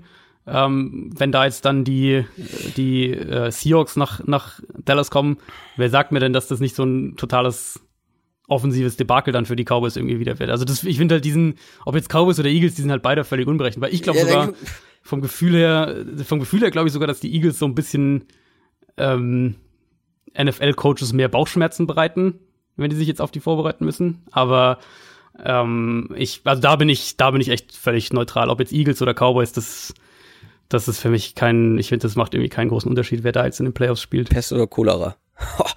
ähm, ja, dann gucken wir doch mal auf die Eagles. Hast du jetzt gesagt. Die sind 8 und 7 und spielen gegen die New York Giants 4 und 11. Es ist auch ein bisschen das Spannendere der beiden NFC East Games. Mhm, auf jeden Fall. Weil ich finde, hier sind die Chancen für den Außenseiter größer, das ja. Ding zu gewinnen. Und wenn die Eagles das verlieren und die Cowboys das gewinnen, ihr Spiel wiederum, sind die Cowboys vorne weil mhm. besserer Division Record insgesamt. Ähm, es war eigentlich komplett egal, dass die Giants noch in Overtime gegen die Redskins gewonnen haben. Also jetzt für irgendwelche, für irgendwelche Konstellationen, aber die Eagles wiederum haben irgendwie in Dallas gewonnen. So. Aber trotzdem fällt alles weiterhin auseinander in Philadelphia. Jetzt ist auch noch, jetzt hat auch noch Zach Ertz eine gebrochene Rippe. Fletcher Cox ist angeschlagen, soll aber wohl spielen, wenn ich das richtig gelesen habe. Wäre natürlich extrem wichtig für diese Defense. Die mhm. Offense hat jetzt wieder über die Tight Ends und die Running Backs vor allem funktioniert im Passspiel. Muss sie auch. Ähm, jetzt vor allem mit Dallas ja. Goddard und Miles Sanders, Boston Scott auch wieder eine Rolle gespielt. Ähm, das sind so die Leute, die es aktuell richten sollen für diese Eagles Offense wir sagen immer, das ist schwierig zu reproduzieren, gerade gegen starke Defenses. Das Gute ist, man trifft nicht auf eine starke Defense, man trifft auf die Giants Defense. Und da könnte das tatsächlich wieder gut genug sein, zumindest. Ja, gut genug ist wahrscheinlich der richtige Ausdruck. Also meine erste Notiz war als Frage an dich, ob es dich auch nur ansatzweise wundern würde, wenn die Eagles das verkacken in dem Spiel. Weil, nein, die Antwort also, ist nein. Man, ist, Genau, man, man kann denen halt nicht vertrauen, in, in keiner Weise. Und ähm, wir haben jetzt dieses, dieses Spiel gesehen, Philly gegen Dallas, wo die Eagles ihren wahrscheinlich besten defensiven Auftritt hatten dieses Jahr, aber halt absolut niemand kann mir jetzt sagen, er hätte da jetzt Sachen gesehen, die darauf schließen lassen, dass sie diese, diese Leistung wiederholen oder sogar über längere Zeit konservieren können. Ähm, wenn sie das schaffen würden, dann wären sie natürlich ein gefährliches Team, auch in den Playoffs, trotz der offensiven Probleme. Aber halt, gerade in der Secondary war das ja endlich mal fast durch die Bank weg ein guter Auftritt. Und das, obwohl jetzt der Pass Rush das Spiel nicht irgendwie komplett dominiert hat. Ähm, Im Gegenteil, eigentlich Prescott stand relativ wenig unter Druck in, der, in dem Spiel. Jetzt ist, war gerade so, ja, die, wir haben es gerade über die Cowboys gesprochen, gerade die Passing Offense, das, wo man ähm, Dallas immer gelobt hat, auch zu Recht viel gelobt hat dieses Jahr okay, jetzt hatten sie da irgendwie ein totales Desaster, aber wenn wir jetzt auf das Spiel schauen, man kann über Daniel Jones ja viel sagen. Ähm, und, und die Turnover-Problematik wird mhm. auch, glaube ich, noch, noch lange ihn begleiten, aber was man auf keinen Fall sagen kann, wäre, dass er keine Big Plays mitbringt. Ja. Im Prinzip, also was er spielt, ist im Prinzip wie das, was man, was, was viele, glaube ich, als Ganzlinger bezeichnen würden. Turnover, viele Pässe in enge Fenster, bisschen zu, oder nicht bisschen, sondern deutlich zu unvorsichtig äh, mit dem Ball in der Pocket. Aber er wird halt auch nach einem Fehler, egal wie es im Spiel sonst läuft, er wird halt vertikal attackieren. Und mir kann halt niemand weismachen, dass die über Golden Tate, über Sterling Shepard, ja. über Darius ja. Slayton jetzt mittlerweile auch, dass die halt diese Secondary nicht angreifen können. Also deswegen, ja, mich wird's nicht wundern. Ähm, ich habe auf die Eagles getippt, aber mich würde es absolut nicht wundern, wenn die Giants in dem Spiel, ähm, wenn die Giants das irgendwie gewinnen. Ich bin da ganz bei dir. Ich habe ähnliche Sachen bei mir stehen. Also wenn Daniel Jones so spielt wie gegen die Redskins, zumindest mhm. die meiste Zeit, dann ist diese Giants Offense wirklich nicht verkehrt und diese Secondary, wie du schon gesagt hast, die ist schlagbar. Ich glaube, Jalen Mills ist auch noch irgendwie ja. fraglich für dieses Spiel macht natürlich auch nochmal einen kleinen Unterschied vielleicht, aber ähm, diese Offense kann was. Das ist nicht so, dass das keine gute Offense nee, ist. Vor ja. allem, wenn Daniel Jones halt seine Turnover reduzieren kann in genau. diesem einen Spiel das, vor allem. Ja. Also wenn es keine Fumbles ja. gibt, von denen er schon massig viele hat, wenn es keine Interceptions gibt oder wenig, so dann haben die Giants eine Chance, vor allem offensiv zu liefern. Und dann wiederum frage ich mich, kann die Eagles Secondary, äh, die mhm. Eagles Offense wiederum da mithalten, wobei mhm. sie eben auch auf eine schlechte Defense treffen und für mich klingt das alles nach einem sehr, für einen objektiven Zuschauer sehr, sehr interessanten Spiel mit vielen Punkten. Das wäre, glaube ich, das, was die Eagles verhindern müssen. Also ich glaube, ja. die Eagles müssen verhindern, dass es ein High-Scoring-Game ja, weil da das, weiß das ich nicht, ob sie Fall, mithalten. Äh, Genau. Ohne ja, Zach Ertz, wenn der nicht spielt. Die, die, Eagles dürfen, genau, die dürfen nicht in einen Shootout da irgendwie ähm, nicht reinkommen. Du hast vorhin schon kurz gesagt, die Offense lief gegen Dallas im Prinzip über äh, die Tight Ends, beziehungsweise dann halt Dallas Goddard, nachdem Zach Ertz raus musste, und die Running Backs im Passspiel. Und wenn ich mir halt die Wide Receiver Situation anschaue, auch wenn sie jetzt einzelne gute Plays bekommen haben von JJ. Äh, von von den von den äh, von den Receivern, die sie da ja mittlerweile zum Teil dann noch geholt haben, ähm, dann ist das auch der Ansatz für den Rest der Eagles-Saison. Also die Eagles werden auch in dem Spiel und auch, wenn sie in die Playoffs kommen, in den Playoffs über dieses Kurzpassspiel und diese, diese, ähm, ja, Offense, die sehr halt auf, auf, auf Titans, auf Running Backs geht, äh, mit der werden sie halt gewinnen müssen. Die gute Nachricht für das Spiel ist, dass es nicht gerade der schlechteste Ansatz gegen die Giants, weil die Giants sind in Coverage gerade auch auf dem Linebacker-Level echt, echt anfällig. Ähm, verteidigen den Run in der Regel ganz gut. Also darauf können die Eagles jetzt nicht unbedingt setzen aber du kannst die schon mit diesem Kurzpassspiel ziemlich auseinandernehmen, um das, soweit du das mit dem Kurzpassspiel von auseinandernehmen sprechen kannst. Verletzungen sind natürlich das Thema. Ja. Also Zach Ertz hast du schon angesprochen. Lane Johnson, der Right Tackle, ist auch eine 50-50-Sache. Ähm, Jordan Howard könnte vielleicht zurückkommen mhm. für das Spiel. Die Eagles haben ja J.J. entlassen. Ja, das könnte so ein bisschen ein Hinweis darauf sein. Aber für mich ist er wirklich, ich glaube, die Eagles werden offensiv schon ein bisschen, ähm, ein bisschen punkten können, aber ich schätze halt mal, da reden wir eher so von dieser 17 bis 20 Punkte Range in etwa. Ähm, vielleicht 23 Punkte, sowas in der Richtung. Und dann ist halt die Frage, was kann Philadelphia's Defense machen? Ich glaube nicht, dass die Giants den Ball gut laufen können in dem Spiel. Da hatten wir jetzt ja mal ein paar positive Spiele, auch Barkley individuell ähm, sah ein bisschen besser aus, aber das war halt gegen Miami, es war gegen Washington und da rechne ich schon fest damit, dass das gegen diese Eagles Front wieder anders aussehen wird. Ähm, war ja auch in dem Spiel vor drei Wochen so, als obwohl die Giants da ja in der ersten Halbzeit dann relativ deutlich in Führung gegangen sind, konnten sie den Ball ja auch danach überhaupt nicht laufen. Ähm, die Eagles müssen, glaube ich, ein, zwei Turnover defensiv forcieren. Eben, du hast die Fumbles angesprochen. Ich glaube, das ist wahrscheinlich der, der Weg, irgendwie so ein, zwei Strip-Sacks gegen, ähm, gegen Daniel Jones. Ich glaube, das könnte ein Schlüssel sein mhm. für das Spiel. Ansonsten haben wir es halt auch in, vor drei Wochen gesehen. Selbst mit, äh, mit, mit Eli Manning auch haben die Eagles ja Darius Slayton überhaupt nicht in den Griff bekommen. Und, und so kamen dann auch die Big Plays zustande. Also, wie gesagt, ich vertraue dieser Eagles Defense überhaupt nicht, auch wenn sie jetzt ihr wahrscheinlich bestes Spiel oder eins ihrer besten Saisonspiele hatte gegen Dallas. Ähm, und der Offense? Und die Giants Offense ist gefährlich genug, dass die äh, so eine so eine Defense, wenn sie dann Probleme kriegt, auch halt mal äh, drei vier Big Plays einschränken kann und dann wie du gesagt mhm. hast, ist halt die Frage, ob die Eagles offensiv mithalten können. Dass wir überhaupt darüber nachdenken oder es in Betracht ziehen, dass diese Eagles Offense bei den Giants nicht mithalten könnte. Ja. Aber ich halte es auch nicht für ausgeschlossen, ja, dass, das, ein, eben, dass das eine Überraschung ja, geben kann. Das genau, ja.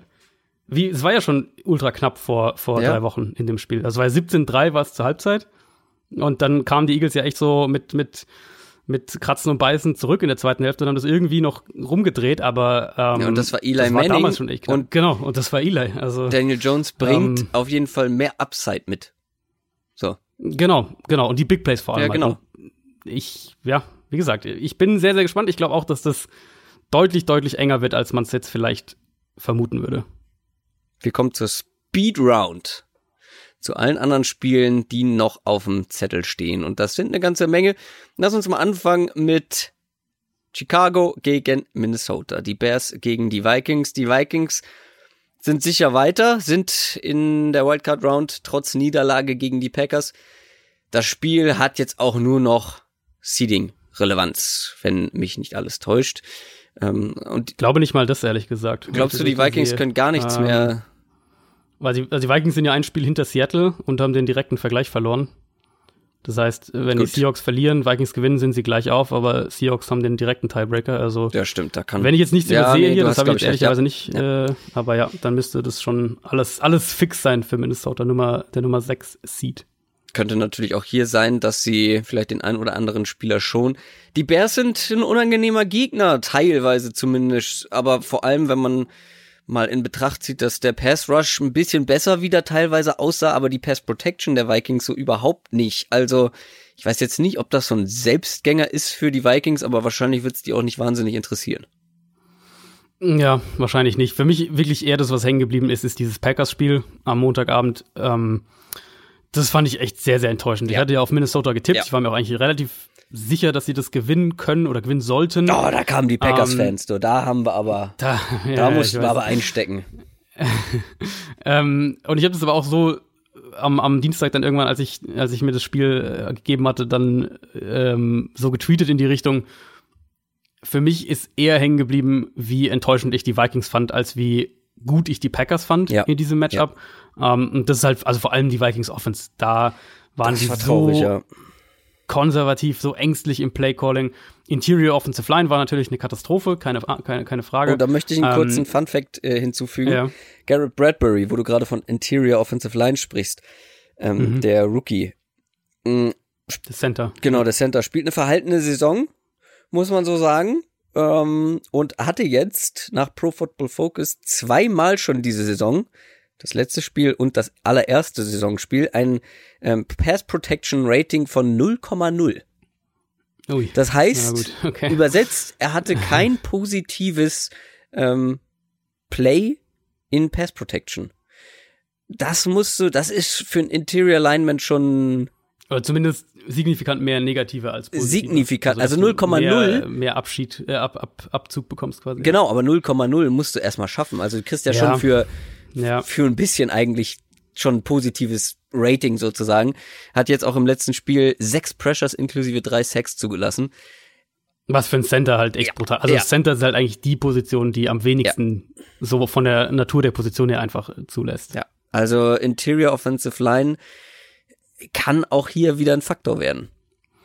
Ja, könnte hier auch ein Faktor werden. Ähm, sagen wir es mal so, im Endeffekt für, für die Vikings jetzt das Packers-Spiel war ja auch jetzt keins, wo man, wo es jetzt um so mega viel ginge, weil Green Bay hätte ja auch in Woche 17 in Detroit noch verlieren müssen, damit die Vikings ähm, eine Chance auf die Division gehabt hätten. Aber ich fand es trotzdem einen brutal enttäuschenden Auftritt, so, so kurz vor dem Start in die Playoffs. Ähm, die Packers waren ja jetzt mitnichten unschlagbar in dem Spiel, mit den Turnovern in der ersten Halbzeit, hatten selbst kein gutes Passspiel in dem Spiel. Aber mein, Gefühl war halt irgendwie, dass Minnesota es nie überhaupt so richtig versucht hat, das Spiel an sich zu reißen mit der Offense, wo sie eigentlich ihre Stärken haben. Das, denke ich, wird in dem Spiel anders aussehen. Die Bears hatten gegen Kansas City ähm, hier und da gute Ansätze offensiv, mit ein bisschen Pistol Formation gespielt haben, Trubisky als Runner besser in den Gameplan eingebaut hat, ein paar gute Screen Designs. Aber für mich hat dieses Spiel auch noch mal unterstrichen, wie viel, wie wenig ähm, Spielraum für Fehler die Bears Offense einfach ja. Äh, hat, wenn, wenn da irgendwie ein mentaler Fehler kommt mit einer, mit einer 10 Yard Strafe, dann reicht es halt schon, um den Drive zu beenden. Und auf der anderen Seite hast du halt die Chiefs, die auch häufiger mal Zweiter und 17 oder was in der Richtung hatten und dann wirft halt ein Holmes einen 20 Yard Pass, so ja, ungefähr. Ja. Und, und da hast du halt wirklich ganz krass die, ähm, die Unterschiede gesehen und dann kam ja auch die, die Bears Defense gegen Kansas City einfach nicht vom Feld. Das hat sich auch durch dieses Spiel gezogen. Also wenn die Vikings bisschen aggressiver auftreten, Cousins einigermaßen beschützen können, ähm, zum Beispiel, indem man auch wieder einfach auf das Play-Action-Passspiel setzt, statt wie es sie es gegen Green Bay gemacht haben, das einfach zu ignorieren, ähm, dann sollte Minnesota das auch gewinnen. Also ich gehe davon aus, dass die Vikings das Spiel im Endeffekt gewinnen werden, einfach weil die Bears für mich defensiv mittlerweile zu anfällig geworden sind, um ähm, diese Offense, die halt, wie gesagt, wirklich auf, auf, egal was sie eigentlich im Moment machen, auf wackeligen Füßen steht, um die dann noch mitzutragen. Also das Spannendste, was ich gerade mitgenommen habe, ist, dass du das Wort mitnichten wohl in deinem alltäglichen Sprachschatz verwendest. Das finde ich, find ich beeindruckend. Ja, mitnichten. Ja, siehst du mal. Naja. Das, ich glaube, das kommt, wenn man viel schreibt, dann äh, kriegt man so eine, manchmal so eine geschriebene äh, Ausdrucksweise. Der Dichter und Denker. Naja. ähm, danach bin ich ausgestiegen. Ähm, aber ich glaube, du hast, äh, nein, ich glaube, du hast, äh, du hast einiges gesagt zu diesem Spiel, wo es ja de facto um nichts mehr geht. Ich will einfach mehr von den Vikings sehen, vor allem offensiv. Mhm. Punkt. Also, genau. ja. Ähm, kommen wir zu den Jets und den Bills. Die treffen aufeinander. Die Jets machen irgendwie gerade noch so das Beste aus ihrer Saison, die ja wirklich sehr bescheiden angefangen mhm. hat. Die Bills sind in den Playoffs ähm, da hatten wir auch schon drüber gesprochen. Kann sich hier noch etwas ändern? Ich glaube, die haben auch den Nummer 5 Seed ja. sicher und kommen weder mhm. nach oben noch nach unten.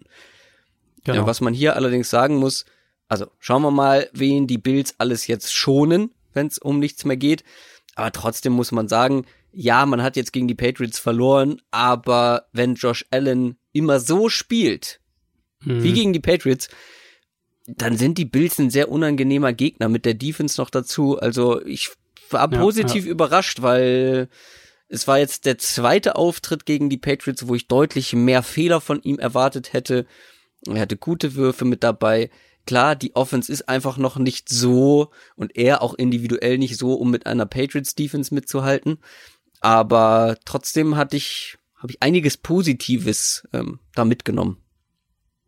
Doch, fand ich auch. Also ich fand, es war wirklich ein, ein guter Auftritt. Ich habe mir das für beide Teams tatsächlich notiert, ähm, dass ich sie als positive Überraschung aus der vergangenen Woche mitgenommen habe. Die äh, Jets haben ja, ja, gegen Pittsburgh gewonnen. Ja, auch gegen eine schwere genau, diese, Defense, aber ganz boah, genau. berauschend fand ich das jetzt auch nicht. Klar, nee, jetzt nicht berauschend, aber wenn wir an die Debatten um Darnold vor fünf Wochen oder so denken, ähm, ist das, glaube ich, aus Jets Sicht schon mal ein positiveres äh, positives Zeichen, dass er halt gegen so eine schwierige Defense auch die Fehler klein äh, runterhält und, und ein gutes Spiel, ein solides Spiel abliefern kann. Ähm, du hast es schon gesagt, rechnerisch geht's für Buffalo um nichts mehr. Also sind sicher der Nummer 5 Seed. Trotzdem hat Sean McDermott, der Headcoach, gesagt, dass der Großteil der Starter, inklusive Josh Allen, den hat er namentlich gesagt, spielen wird. Was ich ehrlicherweise nicht nachvollziehen kann. Ähm, wird mich aber auch nicht wundern, wenn es so eine so eine Preseason-Geschichte wird, dass die Starter ja. dann irgendwie im Laufe des ersten Viertels rausgehen oder wenn der erste Drive direkt sitzt, dann nach dem ersten Drive rausgehen, irgendwie sowas in der Richtung. Mhm. Aber vom Grundding her werden die allermeisten Starter zumindest am Anfang des Spiels auf dem Feld stehen ähm, bei den Bills. Ich bin dann gespannt, wie die, wie die Defense sich, beziehungsweise wie Donald sich gegen die äh, Bills Defense schlägt, wenn die Starter wirklich spielen. Ich fand es gegen die Steelers gut und ich bin, oder im, sagen wir mal, in Anbetracht der Umstände gut und ähm, die Bills haben halt eine gefährlichere Secondary, sind dafür in der Defensive Line natürlich nicht so stark wie Pittsburgh. Heißt nochmal eine andere Herausforderung. Bills Offense, zentrale Frage ist da in meinen Augen, ob sie äh, den Ball laufen können mhm. gegen die Jets. Ich glaube, das wird in dem Spiel, je nachdem, wer dann halt auch im Feld steht, aber wird das eine entscheidende Frage sein. Denke aber vor allem, wenn wir aufs Passspiel schauen, dass Buffalo über Cole Beasley und John Brown den Jets halt enorme Probleme bereiten sollte. Und dann ist eben die Frage, ob die Jets diese einzelnen Big Plays durch die Luft auch haben können, die sie ja gegen Pittsburgh zum Teil hatten. Äh, ich glaube, der eine, wenn ich einen Touchdown, wenn ich den richtig im Kopf habe, zu Robbie Anderson war so einer. Ähm, wenn sie die haben, dann können sie da auch mithalten. Wenn sie die nicht haben, wird es halt extrem schwer. Und was wir bei den Jets jetzt auch schon dieses Jahr wirklich als, als ein Fazit, ein Saisonfazit ähm, mitnehmen können, ist, dass in meinen Augen die Probleme in der Offensive Line zum Teil auf Download gehen, weil er halt so ein bisschen auch dazu neigt, den Ball zu lange zu halten. Das ist keine neue Erkenntnis.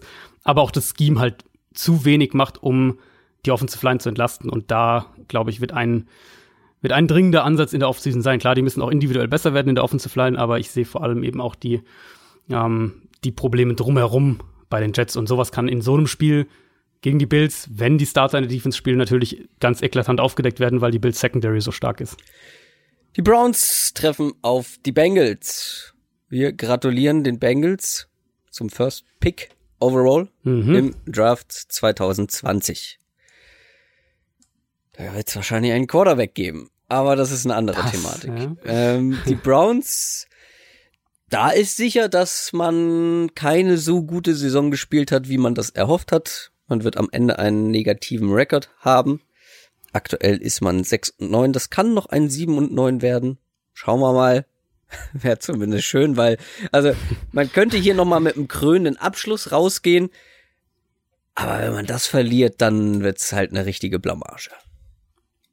Das ist so ein bisschen das Ding, glaube ich. Das ist so eins dieser Spiele, ähm, auch wenn es absoluter Schwachsinn ist, dann irgendwie an, an einem Spiel ja irgendwie zu entscheiden, ob man jetzt den Headcoach behält oder nicht. Aber Fürs Gefühl. ich könnte mir vorstellen, äh, dass das so ein dass das so ein Spiel wird, wenn sie das verlieren, ähm, ist das halt so der, der Tropfen, der das fast irgendwie zum Überlaufen bringt ja. und, und Freddy Kitchens den Job kostet. Glauben wir, dass das passiert, ist dann halt die andere Frage. Ähm, ich denke, dass Cleveland hier auch wieder Probleme in der Defense bekommen könnte. Mit Tyler Boyd, äh, mit dem Run-Game auch der Bengals. Das haben wir jetzt ja oft genug thematisiert, dass, dass Cleveland da ähm, Schwierigkeiten hat. Auf der anderen Seite, die Browns haben das gegen die Ravens zumindest für, die, für den Großteil der ersten Hälfte gut verteidigt, äh, bis halt Lamar Jackson sie auseinandergenommen hat. Aber Cleveland hat es nicht geschafft, eine vernünftige Führung aufzubauen, bevor die Ravens Offense aufgewacht ist. Ich glaube, so kann man das Spiel einigermaßen zusammenfassen. Für das Spiel hier denke ich, dass die Browns den Ball gut laufen können, dass Jarvis Landry ein, ein wichtiger Faktor sein wird. Und im Endeffekt, ja, ist es ein Spiel, wo man, wo man nicht viel vorhersagen kann, weil eben die Bengals den Nummer 1 Pick sich mhm. haben, weil die Browns im absoluten Niemandsland der, der, der NFL-Standings rumrangieren. Aber ich gehe davon aus, oder mein Tipp ist, dass das ein Spiel wird, wo, wo das man doch nochmal sieht, dass die Browns halt mehr Talent haben und, ähm, und sei es jetzt irgendwie mit dem, mit dem Run-Game oder mit ein, zwei einzelnen Big Plays von Jarvis Landry, aber im Endeffekt das Spiel dann doch, dann doch gewinnen. Ja, ich hoffe. Also wenn sie das verlieren, dann, dann weiß ich auch nicht. Ja, die Bengals waren, die Bengals waren äh, unangenehm die letzten Wochen. Das, ja. das ich glaube, so viel kann man zumindest ihnen zugutehalten. Hatten ja echt ein paar engere, enge Spiele, wo man es nicht erwartet hatte. Ja. Jetzt letzte Woche dieses, äh, dieses wilde Dolphins-Spiel mit, äh, was waren das? Ich glaube, äh, 23 Punkte über die letzten sechs Minuten oder sowas, die sie da gemacht haben. Also ähm, klar sind sie jetzt der Nummer 1 Pick ich weiß nicht, ob ich jetzt anhand der, der sportlichen Leistung in den letzten drei, vier Wochen sagen würde, die sind halt so abgeschlagen, Außenseiter und, und chancenlos. Also, ähm, wenn die Browns sich da wieder so selbst im Weg stehen, dann wird es auch wieder so ein Spiel, wo sie halt vielleicht dann doch äh, in ganz blöde Situationen bekommen, sagen wir es mal so. Die Green Bay Packers treffen auf die Detroit Lions. Über dieses Spiel haben wir ansatzweise schon immer mal wieder gesprochen, weil es ist kein unwichtiges Spiel auch für die Packers nicht, ähm, mhm. was ihre eigene Zukunft angeht, vor allem, vor allem in den nächsten Wochen. Mit einem Sieg haben sie eine Bye Week sicher. Das wäre viel wert. Mit einem Sieg und mhm. einer Niederlage von den 49ers gegen die Seahawks haben sie sogar den Nummer 1 Seed der NFC sicher. Also das ja. Spiel sollten sie nicht auf die leichte Schulter nehmen. Nee, auf keinen Fall. Ähm, es wird, glaube ich, auch nicht passieren. Also, wenn wir auf die Lines mal schauen, ist es halt mittlerweile echt. Also, sagen wir es mal so, für mich hat Detroit zu dem Zeitpunkt nicht mal mehr so dieses, dieses Upset-Gefühl, wie ich es halt irgendwie bei Washington zum Teil oder bei den Giants, bei diesen Teams noch eher sehe. Ähm, das sehe ich halt bei Detroit irgendwie so gar nicht mehr. Lions Offense jetzt gegen Denver auch wieder keine 200 Yards produziert. Das Spiel war im Prinzip eng weil Detroit früh diesen Punt-Return-Touchdown hatte. Und dann hat es halt ein bisschen gedauert, bis Denver ausgeglichen hat und dann aber auch irgendwann halt davongezogen ist. Aber ich würde schon aktuell sagen, ist es mit so die, die schlechteste Offense, die wir jetzt in der Liga haben, mit den, mit den Ausfällen, mit den Limitierungen, die Detroit halt nun mal hat. Ähm, ich sehe überhaupt nicht, wie die jetzt gegen die Packers da viel ausrichten. Die ja. können sicher den Ball hier und da ein wenig laufen, aber das war's dann halt wahrscheinlich auch. Und, und äh, dann freuen sich Lions-Fans, glaube ich, auf die Offseason und, ähm, und, und schauen wahrscheinlich eh schon längst auf den Draft. Packers haben mich gegen Minnesota defensiv positiv überrascht, weil ich nicht gedacht hatte, dass sie das Spiel so auf ihre Art in Anführungszeichen gewinnen können, eben mit dem Pass Rush und mit einem mit einem produktiven Run Game. Gegen Detroit halt denke ich, dass die zwei Sachen passieren, plus aber, dass die Packers auch den Ball besser werfen können. Und da, also alles andere als ein ungefährdeter Packers-Sieg wäre hier für mich wirklich, wirklich überraschend. Es wird Überraschungen geben, auch an diesem Spieltag.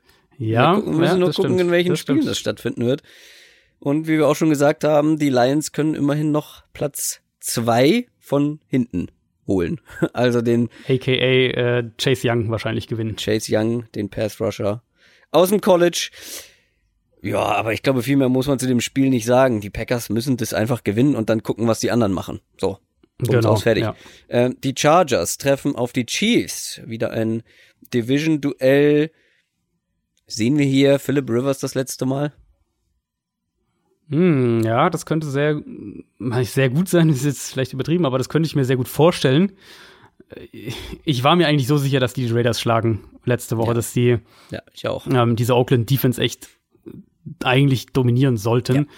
Ja. Äh, dass sie das dann halt nicht nur verlieren, sondern auch wie sie es verlieren und dass sie dazu noch in ihrem Stadion ähm, komplett von, von Raiders-Fans überrannt werden.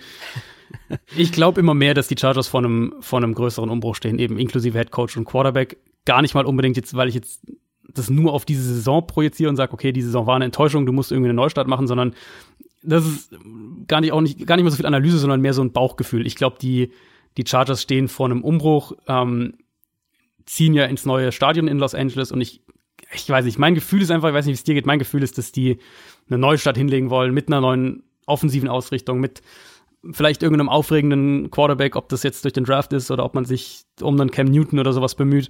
Ähm, und ja, dass die irgendwie was Neues einleiten wollen. Das ist irgendwie so mein, mein Gefühl, was die Chargers angeht. Ich finde die ganz schwer zu fassen, gerade wo es in die Zukunft, in der Zukunft hingeht, hängt natürlich auch viel von Philip Rivers ab.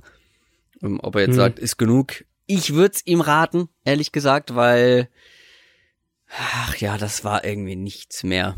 Da kam irgendwie nichts mehr viel, was mich naja, was mich irgendwie ja. hoffnungsvoll Erste Saisonhälfte war eigentlich echt noch in Ordnung und dann ging es echt sehr schnell bergab. Ja, weil diese, diese absurden, absurd schlechten Spiele hatte er immer mal mit drin, aber dann hat er sich halt auch wieder gefangen und wieder Superleistungen mhm. gebracht, aber diese Trendwende gab es irgendwie diese Saison nicht mehr so richtig. Auf der anderen Seite die Chiefs, ja, die kommen ins Rollen jetzt zu den Playoffs. Also die mhm. Offense wird Woche für Woche mhm. besser. Das war, was ich gesagt habe. Äh, wo sie nicht so unfassbar toll gespielt haben. Ja, ja, man braucht auch mal so ein kleines, man kann nicht eine ganze Regular Season durchballern. Ähm, auch nicht, wenn es die Chiefs sind, auch nicht als Mahomes, äh, der war angeschlagen im Laufe der Saison. So, aber jetzt, das sieht immer besser aus jetzt zum Ende ja, der Regular ja. Season. Ich fand das Bears-Spiel war da auch ein super, ein super Reminder daran, dass die jetzt eigentlich genau zur perfekten Zeit heiß zu laufen scheinen. Also ich hatte in meinem letzten Regular Season Power Ranking dieses Jahr hatte ich sie als Nummer 2 AFC-Team äh, mit den Ravens natürlich. Und für mein Befinden wird diese Lücke immer kleiner. Also ich finde, die Chiefs kommen immer näher an die Ravens ran, was, äh, was einfach Gesamtstärke des Teams angeht. Wir hatten Defense ja mehrfach thematisiert, vor allem eben die Secondary, die sich deutlich gesteigert hat. Aber inzwischen ist es halt echt auch die Offense, die deutlich besser aussieht. Und, und gegen Chicago war das wieder mehr die Chiefs Offense, wie wir sie halt aus dem letzten Jahr kennen, nämlich dass du einerseits eine ordentliche Anzahl an offenen Receivern hast für Mahomes, aber halt auch Mahomes, der Offense selbst kreiert, der ein paar wirklich, wirklich spektakuläre Würfe gegen Druck hatte, der sich super bewegt. All diese Sachen, die waren wieder deutlich mehr zu sehen. Ähm, sieht natürlich im Moment so aus, als dass die Chiefs am Wildcard-Wochenende spielen müssen, was dir in den Playoffs halt schon, was schon ein Nachteil ist, aber ich, boah, ich mag die Chiefs im Moment echt brutal und, und hoffe auch so ein bisschen auf ein, ähm, aus, ganz aus Fansicht würde ich mich sehr über ein, über ein Chiefs Ravens Championship Game, ja. Äh, glaube ich, freuen. Ich möchte aber noch mal zu deinem Defense-Aspekt sagen, seit mhm. den Titans war da keine Offense mehr dabei, die mir auf dem Papier Angst einflößt. Also ja, ist äh, ja ist eine, ist eine faire Kritik. Jetzt, jetzt kann ich natürlich erwidern, wie viele Offenses siehst du denn in den AFC Playoffs, die dir Angst einflößen? Vor Ravens, den Ravens. Klar. Also bevor die Ravens dann warten.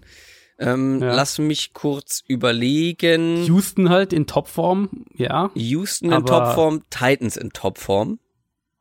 Boah, aber schon Titans wäre ich so auf der Richtung, ja, gute Offense, aber ähm, da will ich, ja, da will ich aber erstmal die hm. Defense äh, der, ja, der Chiefs fair, sehen. Sie haben ja diesen, ich meine, damals ja nicht, also, verloren, absolut. Du, die haben den schon mal, äh, wie viele Punkte eingeschenkt? Ja, genau, 35? Ja. Weiß jetzt nicht, ob alle von der ja. Offense kamen, aber ich glaube schon. Ja. Ähm, ja, also, ja klar, in der AFC sind es eher die Defenses sonst, aber trotzdem, das waren jetzt nicht die beeindruckendsten Offenses, auf die sie getroffen mhm. sind. Da warte ich dann noch das erste Playoff-Spiel wahrscheinlich ab. Aber ja, die machen Spaß wieder. Ähm, und ich freue mich ja, auch sehr auf die. Ja. Und Ravens gegen Chiefs, oh, das wäre ein, das wäre ein Megaspiel. Ja, ich kommentiere auch das AFC Championship Game. Das, heißt, äh, das wäre natürlich das wär auch natürlich ein gewisses Selbstinteresse. Nichts gegen die Patriots, aber die haben wir jetzt auch schon sehr häufig in den letzten Jahren in diesen Spots gesehen. Ja, und vor ähm, allem wäre es einfach in der aktuellen Verfassung das für den objektiven Zuschauer ja. geilere Spiel. Also was, was man natürlich sagen muss, was ich halt, was ich auf der anderen Seite auch unfassbar spannend fände, wäre Belichick ein zweites Mal gegen die Ravens Offense zu sehen. Das wäre, das wäre schon auch dann so, also das ist jetzt schon auch eine, wäre auch eine sehr, sehr interessante Storyline, wo ich mich für das Spiel begeistern könnte. Apropos Belichick. Der muss mit seinen Patriots gegen die Miami Dolphins ran. Boah, da was über dieses Spiel zu sagen. Also für die, für die Patriots ähm, geht es theoretisch ja noch um den Nummer 1 Seed. Nee, gar nicht. Baltimore Ravens haben den schon sicher. Nee, es geht um die Bye Week, genau. Das war der Punkt, äh, um den es noch geht. Ähm, Im direkten Vergleich mit den Chiefs. Also, wenn sie das gewinnen, sind sie auf der sicheren Seite. Und wir gehen genau. einfach mal davon aus, dass sie das gewinnen, oder? Gegen die Dolphins. Ja, ähm, also Patriots hatten jetzt gegen Buffalo am, am letzten Wochenende am Samstag fand ich einige der besten, ihrer besten offensiven Drives seit Wochen in dem Spiel.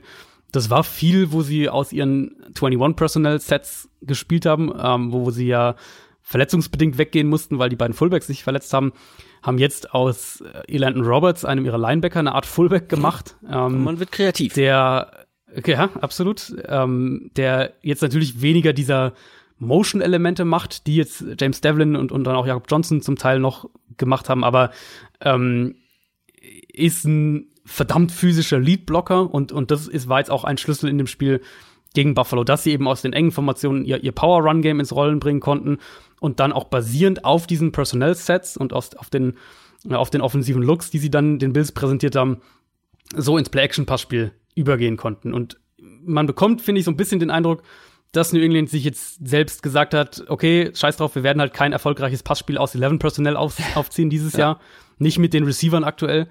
Dann stellen wir halt einen Linebacker auf Fullback und spielen Football so ein bisschen wie in den 80er Jahren und ähm, haben dann für die kritischen Momente haben wir immer noch die Brady Edelman Connection.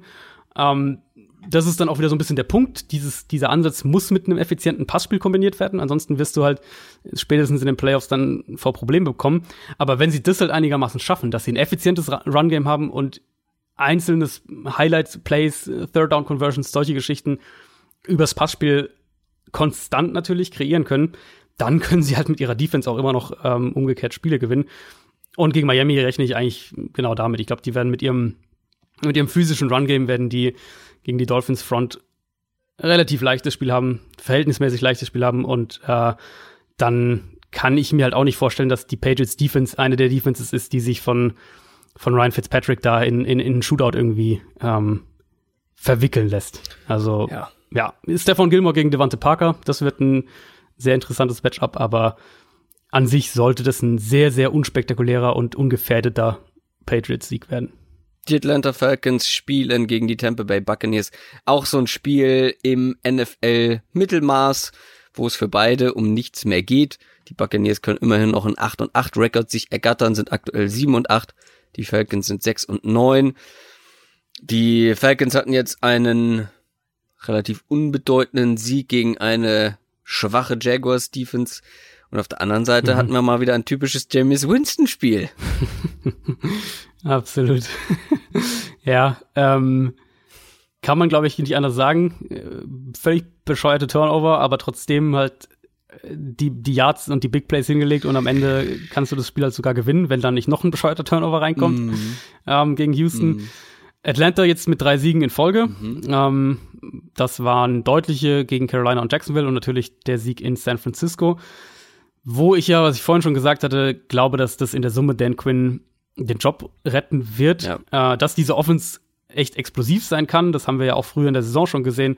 Und ähm, sehen wir jetzt die letzten Spiele auch wieder ein bisschen vermehrt.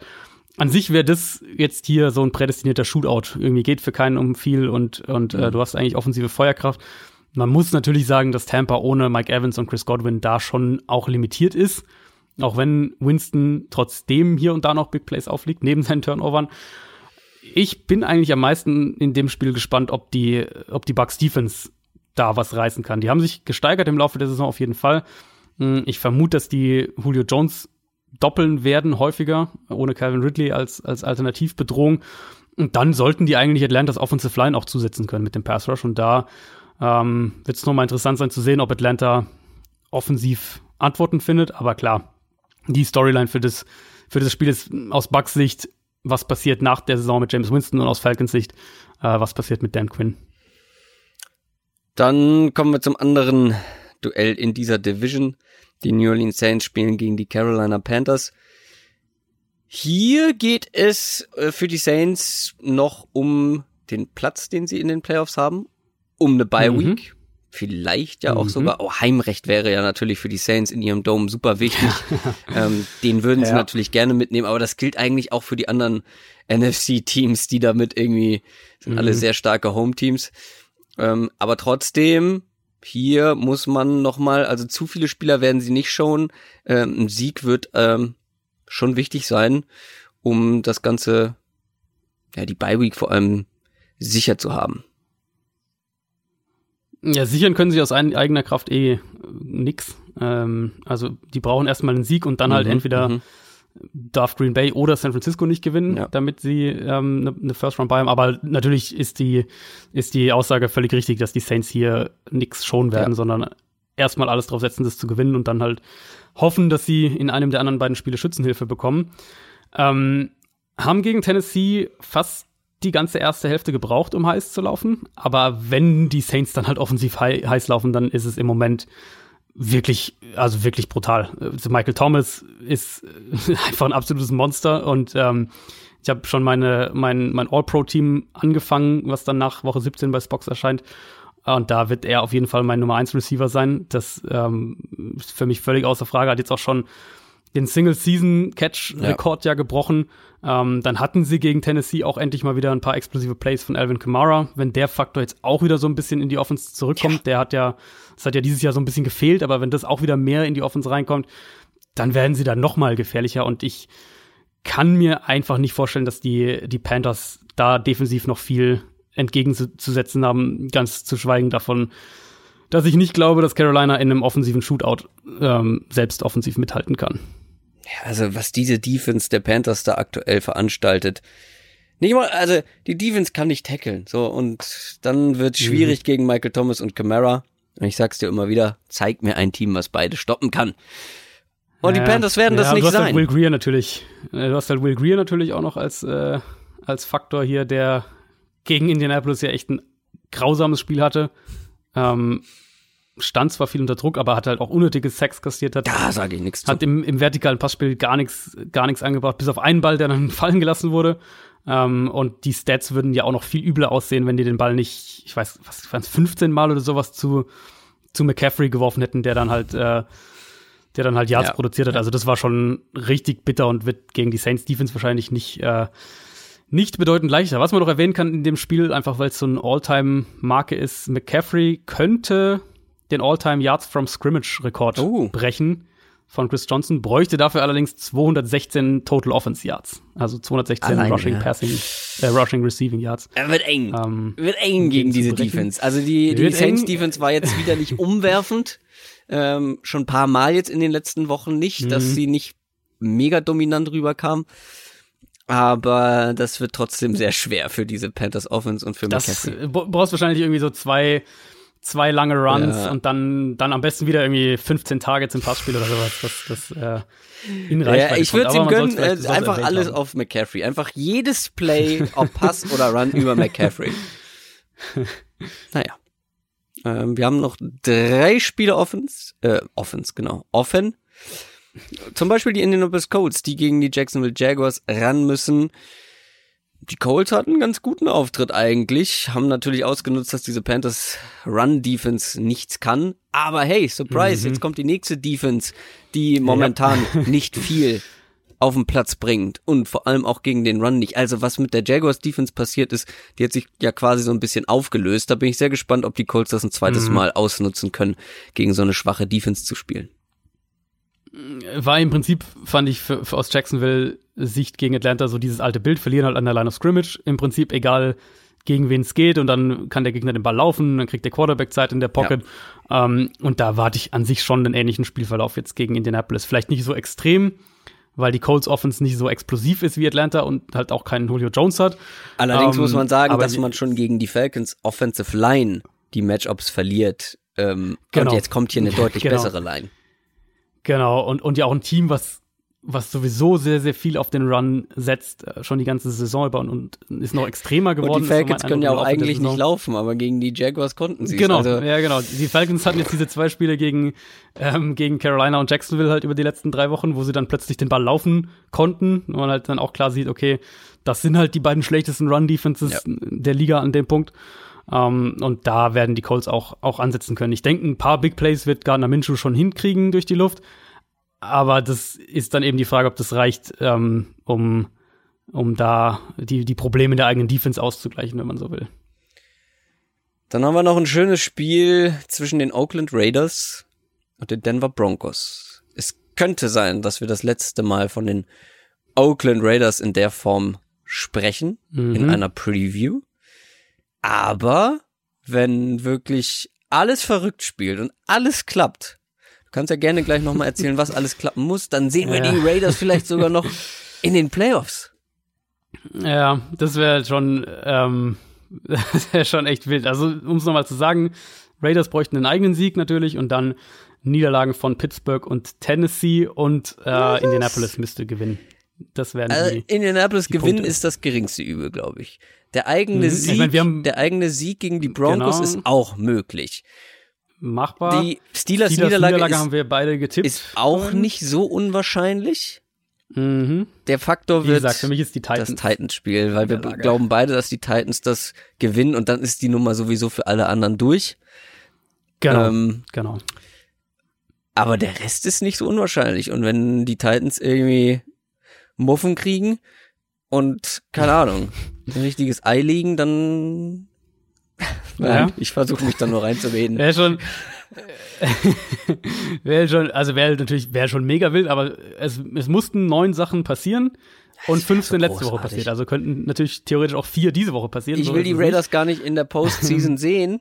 Du willst nur das Chaos. Ich will nur das, das Chaos. Die, das ist, ich bin, das ist mir völlig bin, klar. Ja. Ähm, was man halt jetzt echt sagen muss, und das schließt dann nochmal an den Chargers-Part von vorhin an, die Raiders haben mich dann umgekehrt natürlich auch positiv überrascht in dem Spiel gegen die Chargers. Ich hätte nicht gedacht, dass sie das ähm, so gewinnen.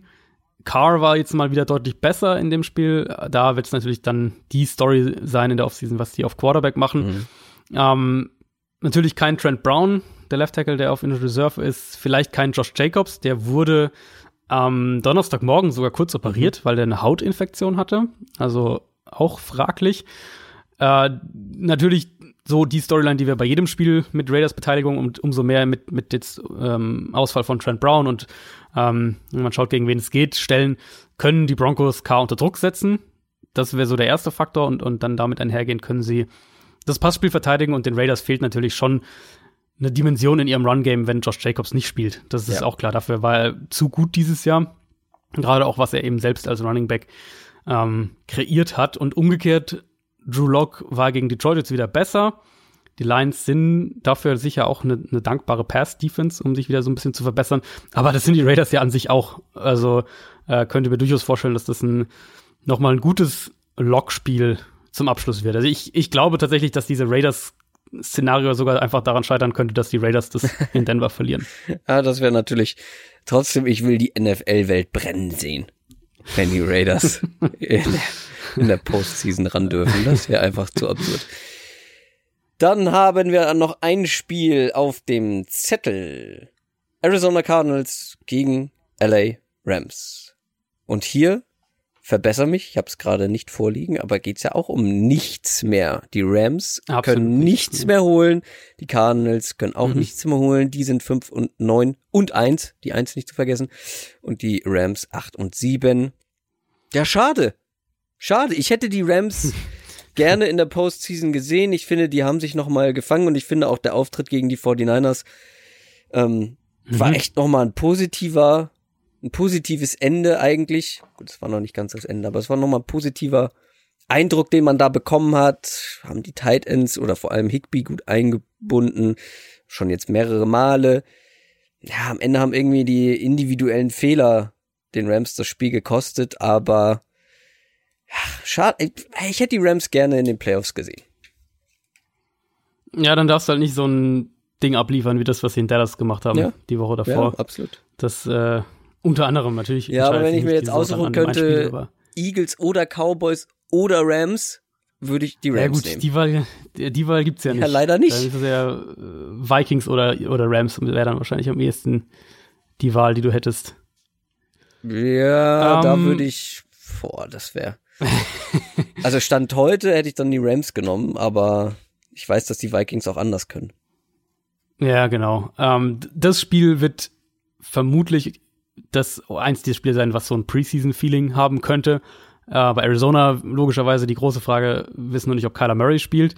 Er hat jetzt, er muss ja raus im Spiel gegen Seattle mit, Mhm. einer, mit Oberschenkelproblemen und, und äh, hat jetzt auch nur leicht trainiert, mehrfach auch, auch separat vom Team trainiert. Also ähm, sehr, sehr großes Fragezeichen. Könnte mir gut vorstellen, dass man ihn aus, ähm, einfach um dann nicht noch was Langfristiges draus entstehen zu lassen, ihn dann raushält in diesem Spiel. Also so würde ich es auch machen. Ich würde ihn dann nicht dann nochmal spielen lassen, auch wenn du an sich ihm natürlich nach diesem sehr guten Spiel in Seattle gerne nochmal so einen Abschluss geben würdest, aber da wäre für mich dann die, die gesundheitliche Frage größer. Und ähm, bei den Rams gibt es mittlerweile echt viele Berichte, dass die mehrere Starter gar nicht einsetzen werden. Zumindest eben die, auch diejenigen, die angeschlagen sind. Ähm, Jalen Ramsey wird nicht spielen. Troy Hill könnte dann dementsprechend, wenn man so will, geschont werden. Also der zweite Starting Cornerback. Äh, Todd Gurley, Gerald Everett, Andrew Whitworth, alle angeschlagen. Bobby Evans, die könnten alle aussetzen. Vielleicht auch Jared Goff, der nicht spielt oder nur verkür verkürzte Einsatzzeit bekommt, irgendwas in der Richtung. Also das wird wahrscheinlich wirklich ein Spiel, wo man A, kaum was mitnehmen kann und B, ähm, auch dann in puncto, wer da auf dem Feld steht, das relativ schnell relativ abstrus werden könnte. Wenn man eine zentrale übergreifende Frage stellen will, wäre es für mich so ein bisschen das, ob Arizona ein paar Scheme-Antworten auf die Rams findet, defensiv vor allem. Weil im Prinzip seit Sean McVay in LA ist, hat der die Cardinals Defenses regelmäßig ziemlich äh, zerlegt. Ähm, war ja auch in dem ersten Spiel dieses Jahr eine klare Sache. Also vielleicht ist so ein bisschen ein Ansatz, aber wenn dann da Blake Bortles auf Quarterback spielt und, und, und vielleicht Hey, hey, hey, hey. Cup nicht spielt oder keine Ahnung, dann Nichts gegen Black Bortles. ähm, äh, ja. Ist es wahrscheinlich kein Spiel, in dem man so wahnsinnig viel mitnehmen kann. Auch hier natürlich ein Rekord, den man erwähnen sollte. Chandler Jones könnte den All-Time-Sack-Rekord brechen, wenn er vier Sacks in diesem Spiel hätte. Ey, das wäre doch mal, wäre doch mal ein Ziel. Wenn Blake Bortles spielt und, äh, und Andrew Whitworth Ja. nicht, dann ist es vielleicht sogar möglich. So. Damit hätten wir es für Woche Nummer 17. Ihr habt's gemerkt, am Ende dann noch viele relativ unbedeutende Spiele, ähm, die man sich nicht unbedingt nochmal angucken muss, aber dafür halt auch sehr viele Spiele, wo es um viel geht. Wir haben jetzt zum Abschluss natürlich noch, auch zum Abschluss dieser Saison, dieser Regular Season, noch einmal die Prediction of the Week von Football R. Dominik hat wieder was getippt. Mhm. Was war letzte Woche? Willst du raten ja, oder? warte nicht? mal, letzte Woche. Ich, ich vergesse ja schon immer die Spiele, die wir diese Woche haben, nachdem ich diesen Podcast aufgenommen habe. ähm, Also es war Packers Vikings war das Spiel, was er getippt hat. da hat er doch gegen uns getippt, oder? Auf die Packers? Mm, nee, nee, er hat auf die Vikings Ja, weiß getippt. ich. Sogar relativ, relativ deutlich. Ah, ist mir doch klar. Ich glaube, das war das, wo er es deutlich getippt hatte und wir gesagt haben, okay, so deutlich wird's nicht, aber wir haben dann doch beide auch ja, auf die Vikings getippt. Das ist mir ja klar gewesen. ähm, diese Woche tippt er wieder gegen uns. Und zwar tippt er auf die Seahawks gegen die 49ers mit, äh, glaubt, dass die, dass die Niners Offense-Probleme bekommt, Garoppolo zwei Picks wirft und die Seahawks das mit 28 zu 23 gewinnen. Ja, guck mal, da haben wir doch mal den positiven Ausklang für unsere Seahawks-Fans. Für die Seahawks-Fans. Wenn wir, wenn wir wirklich so pessimistische Stimmung hier verbreitet haben, so miese Petrig waren, was die Seahawks angeht, dann kriegen sie von Dominik jetzt hier nochmal schön Balsam für die Seele und mhm. ein bisschen Optimismus. Mhm. Toll. So. Hätten wir's. Mhm. Woche Nummer 17 steht vor der Tür. Alle Spiele am Sonntag. Denkt dran. Es ist die letzte Downset Talk Folge für dieses Jahr, für 2019. Folge 93 war's. Und wir hören uns im nächsten Jahr, im nächsten Jahrzehnt hören wir uns wieder. Ist das nicht verrückt? Und dann äh, mit optischer Veränderung, einer kleinen, akustisch. Kleine Veränderung. Und was wir sagen können, glaube ich, ist auch, dass die Folge wahrscheinlich am Donnerstagabend rauskommt, ne? Das haben wir letzte Woche. Ja, wahrscheinlich in der Nacht klar. auf Freitag. Also das, was ihr sonst genau. vom Donnerstag gewohnt seid, dass ihr Donnerstagmorgen aufwacht ja. und die Folge ist da, wird wahrscheinlich diesmal am Freitag sein. Ganz genau. Ab danach wieder ganz regulär. Wir versuchen's. Akustisch ändert sich auf jeden Fall nichts, nur optisch. Dann wünsche ich dir auf jeden Fall einen guten Rutsch, wie man so schön sagt, ne? Ebenso, ebenso, euch allen auch. Ähm, und dann hören wir uns 2020 wieder. Und vor allem hören wir uns dann in der Postseason wieder. Ich freue mich. Mhm. Mhm. Macht's gut. Bis dann. Tschüss. Ciao, ciao.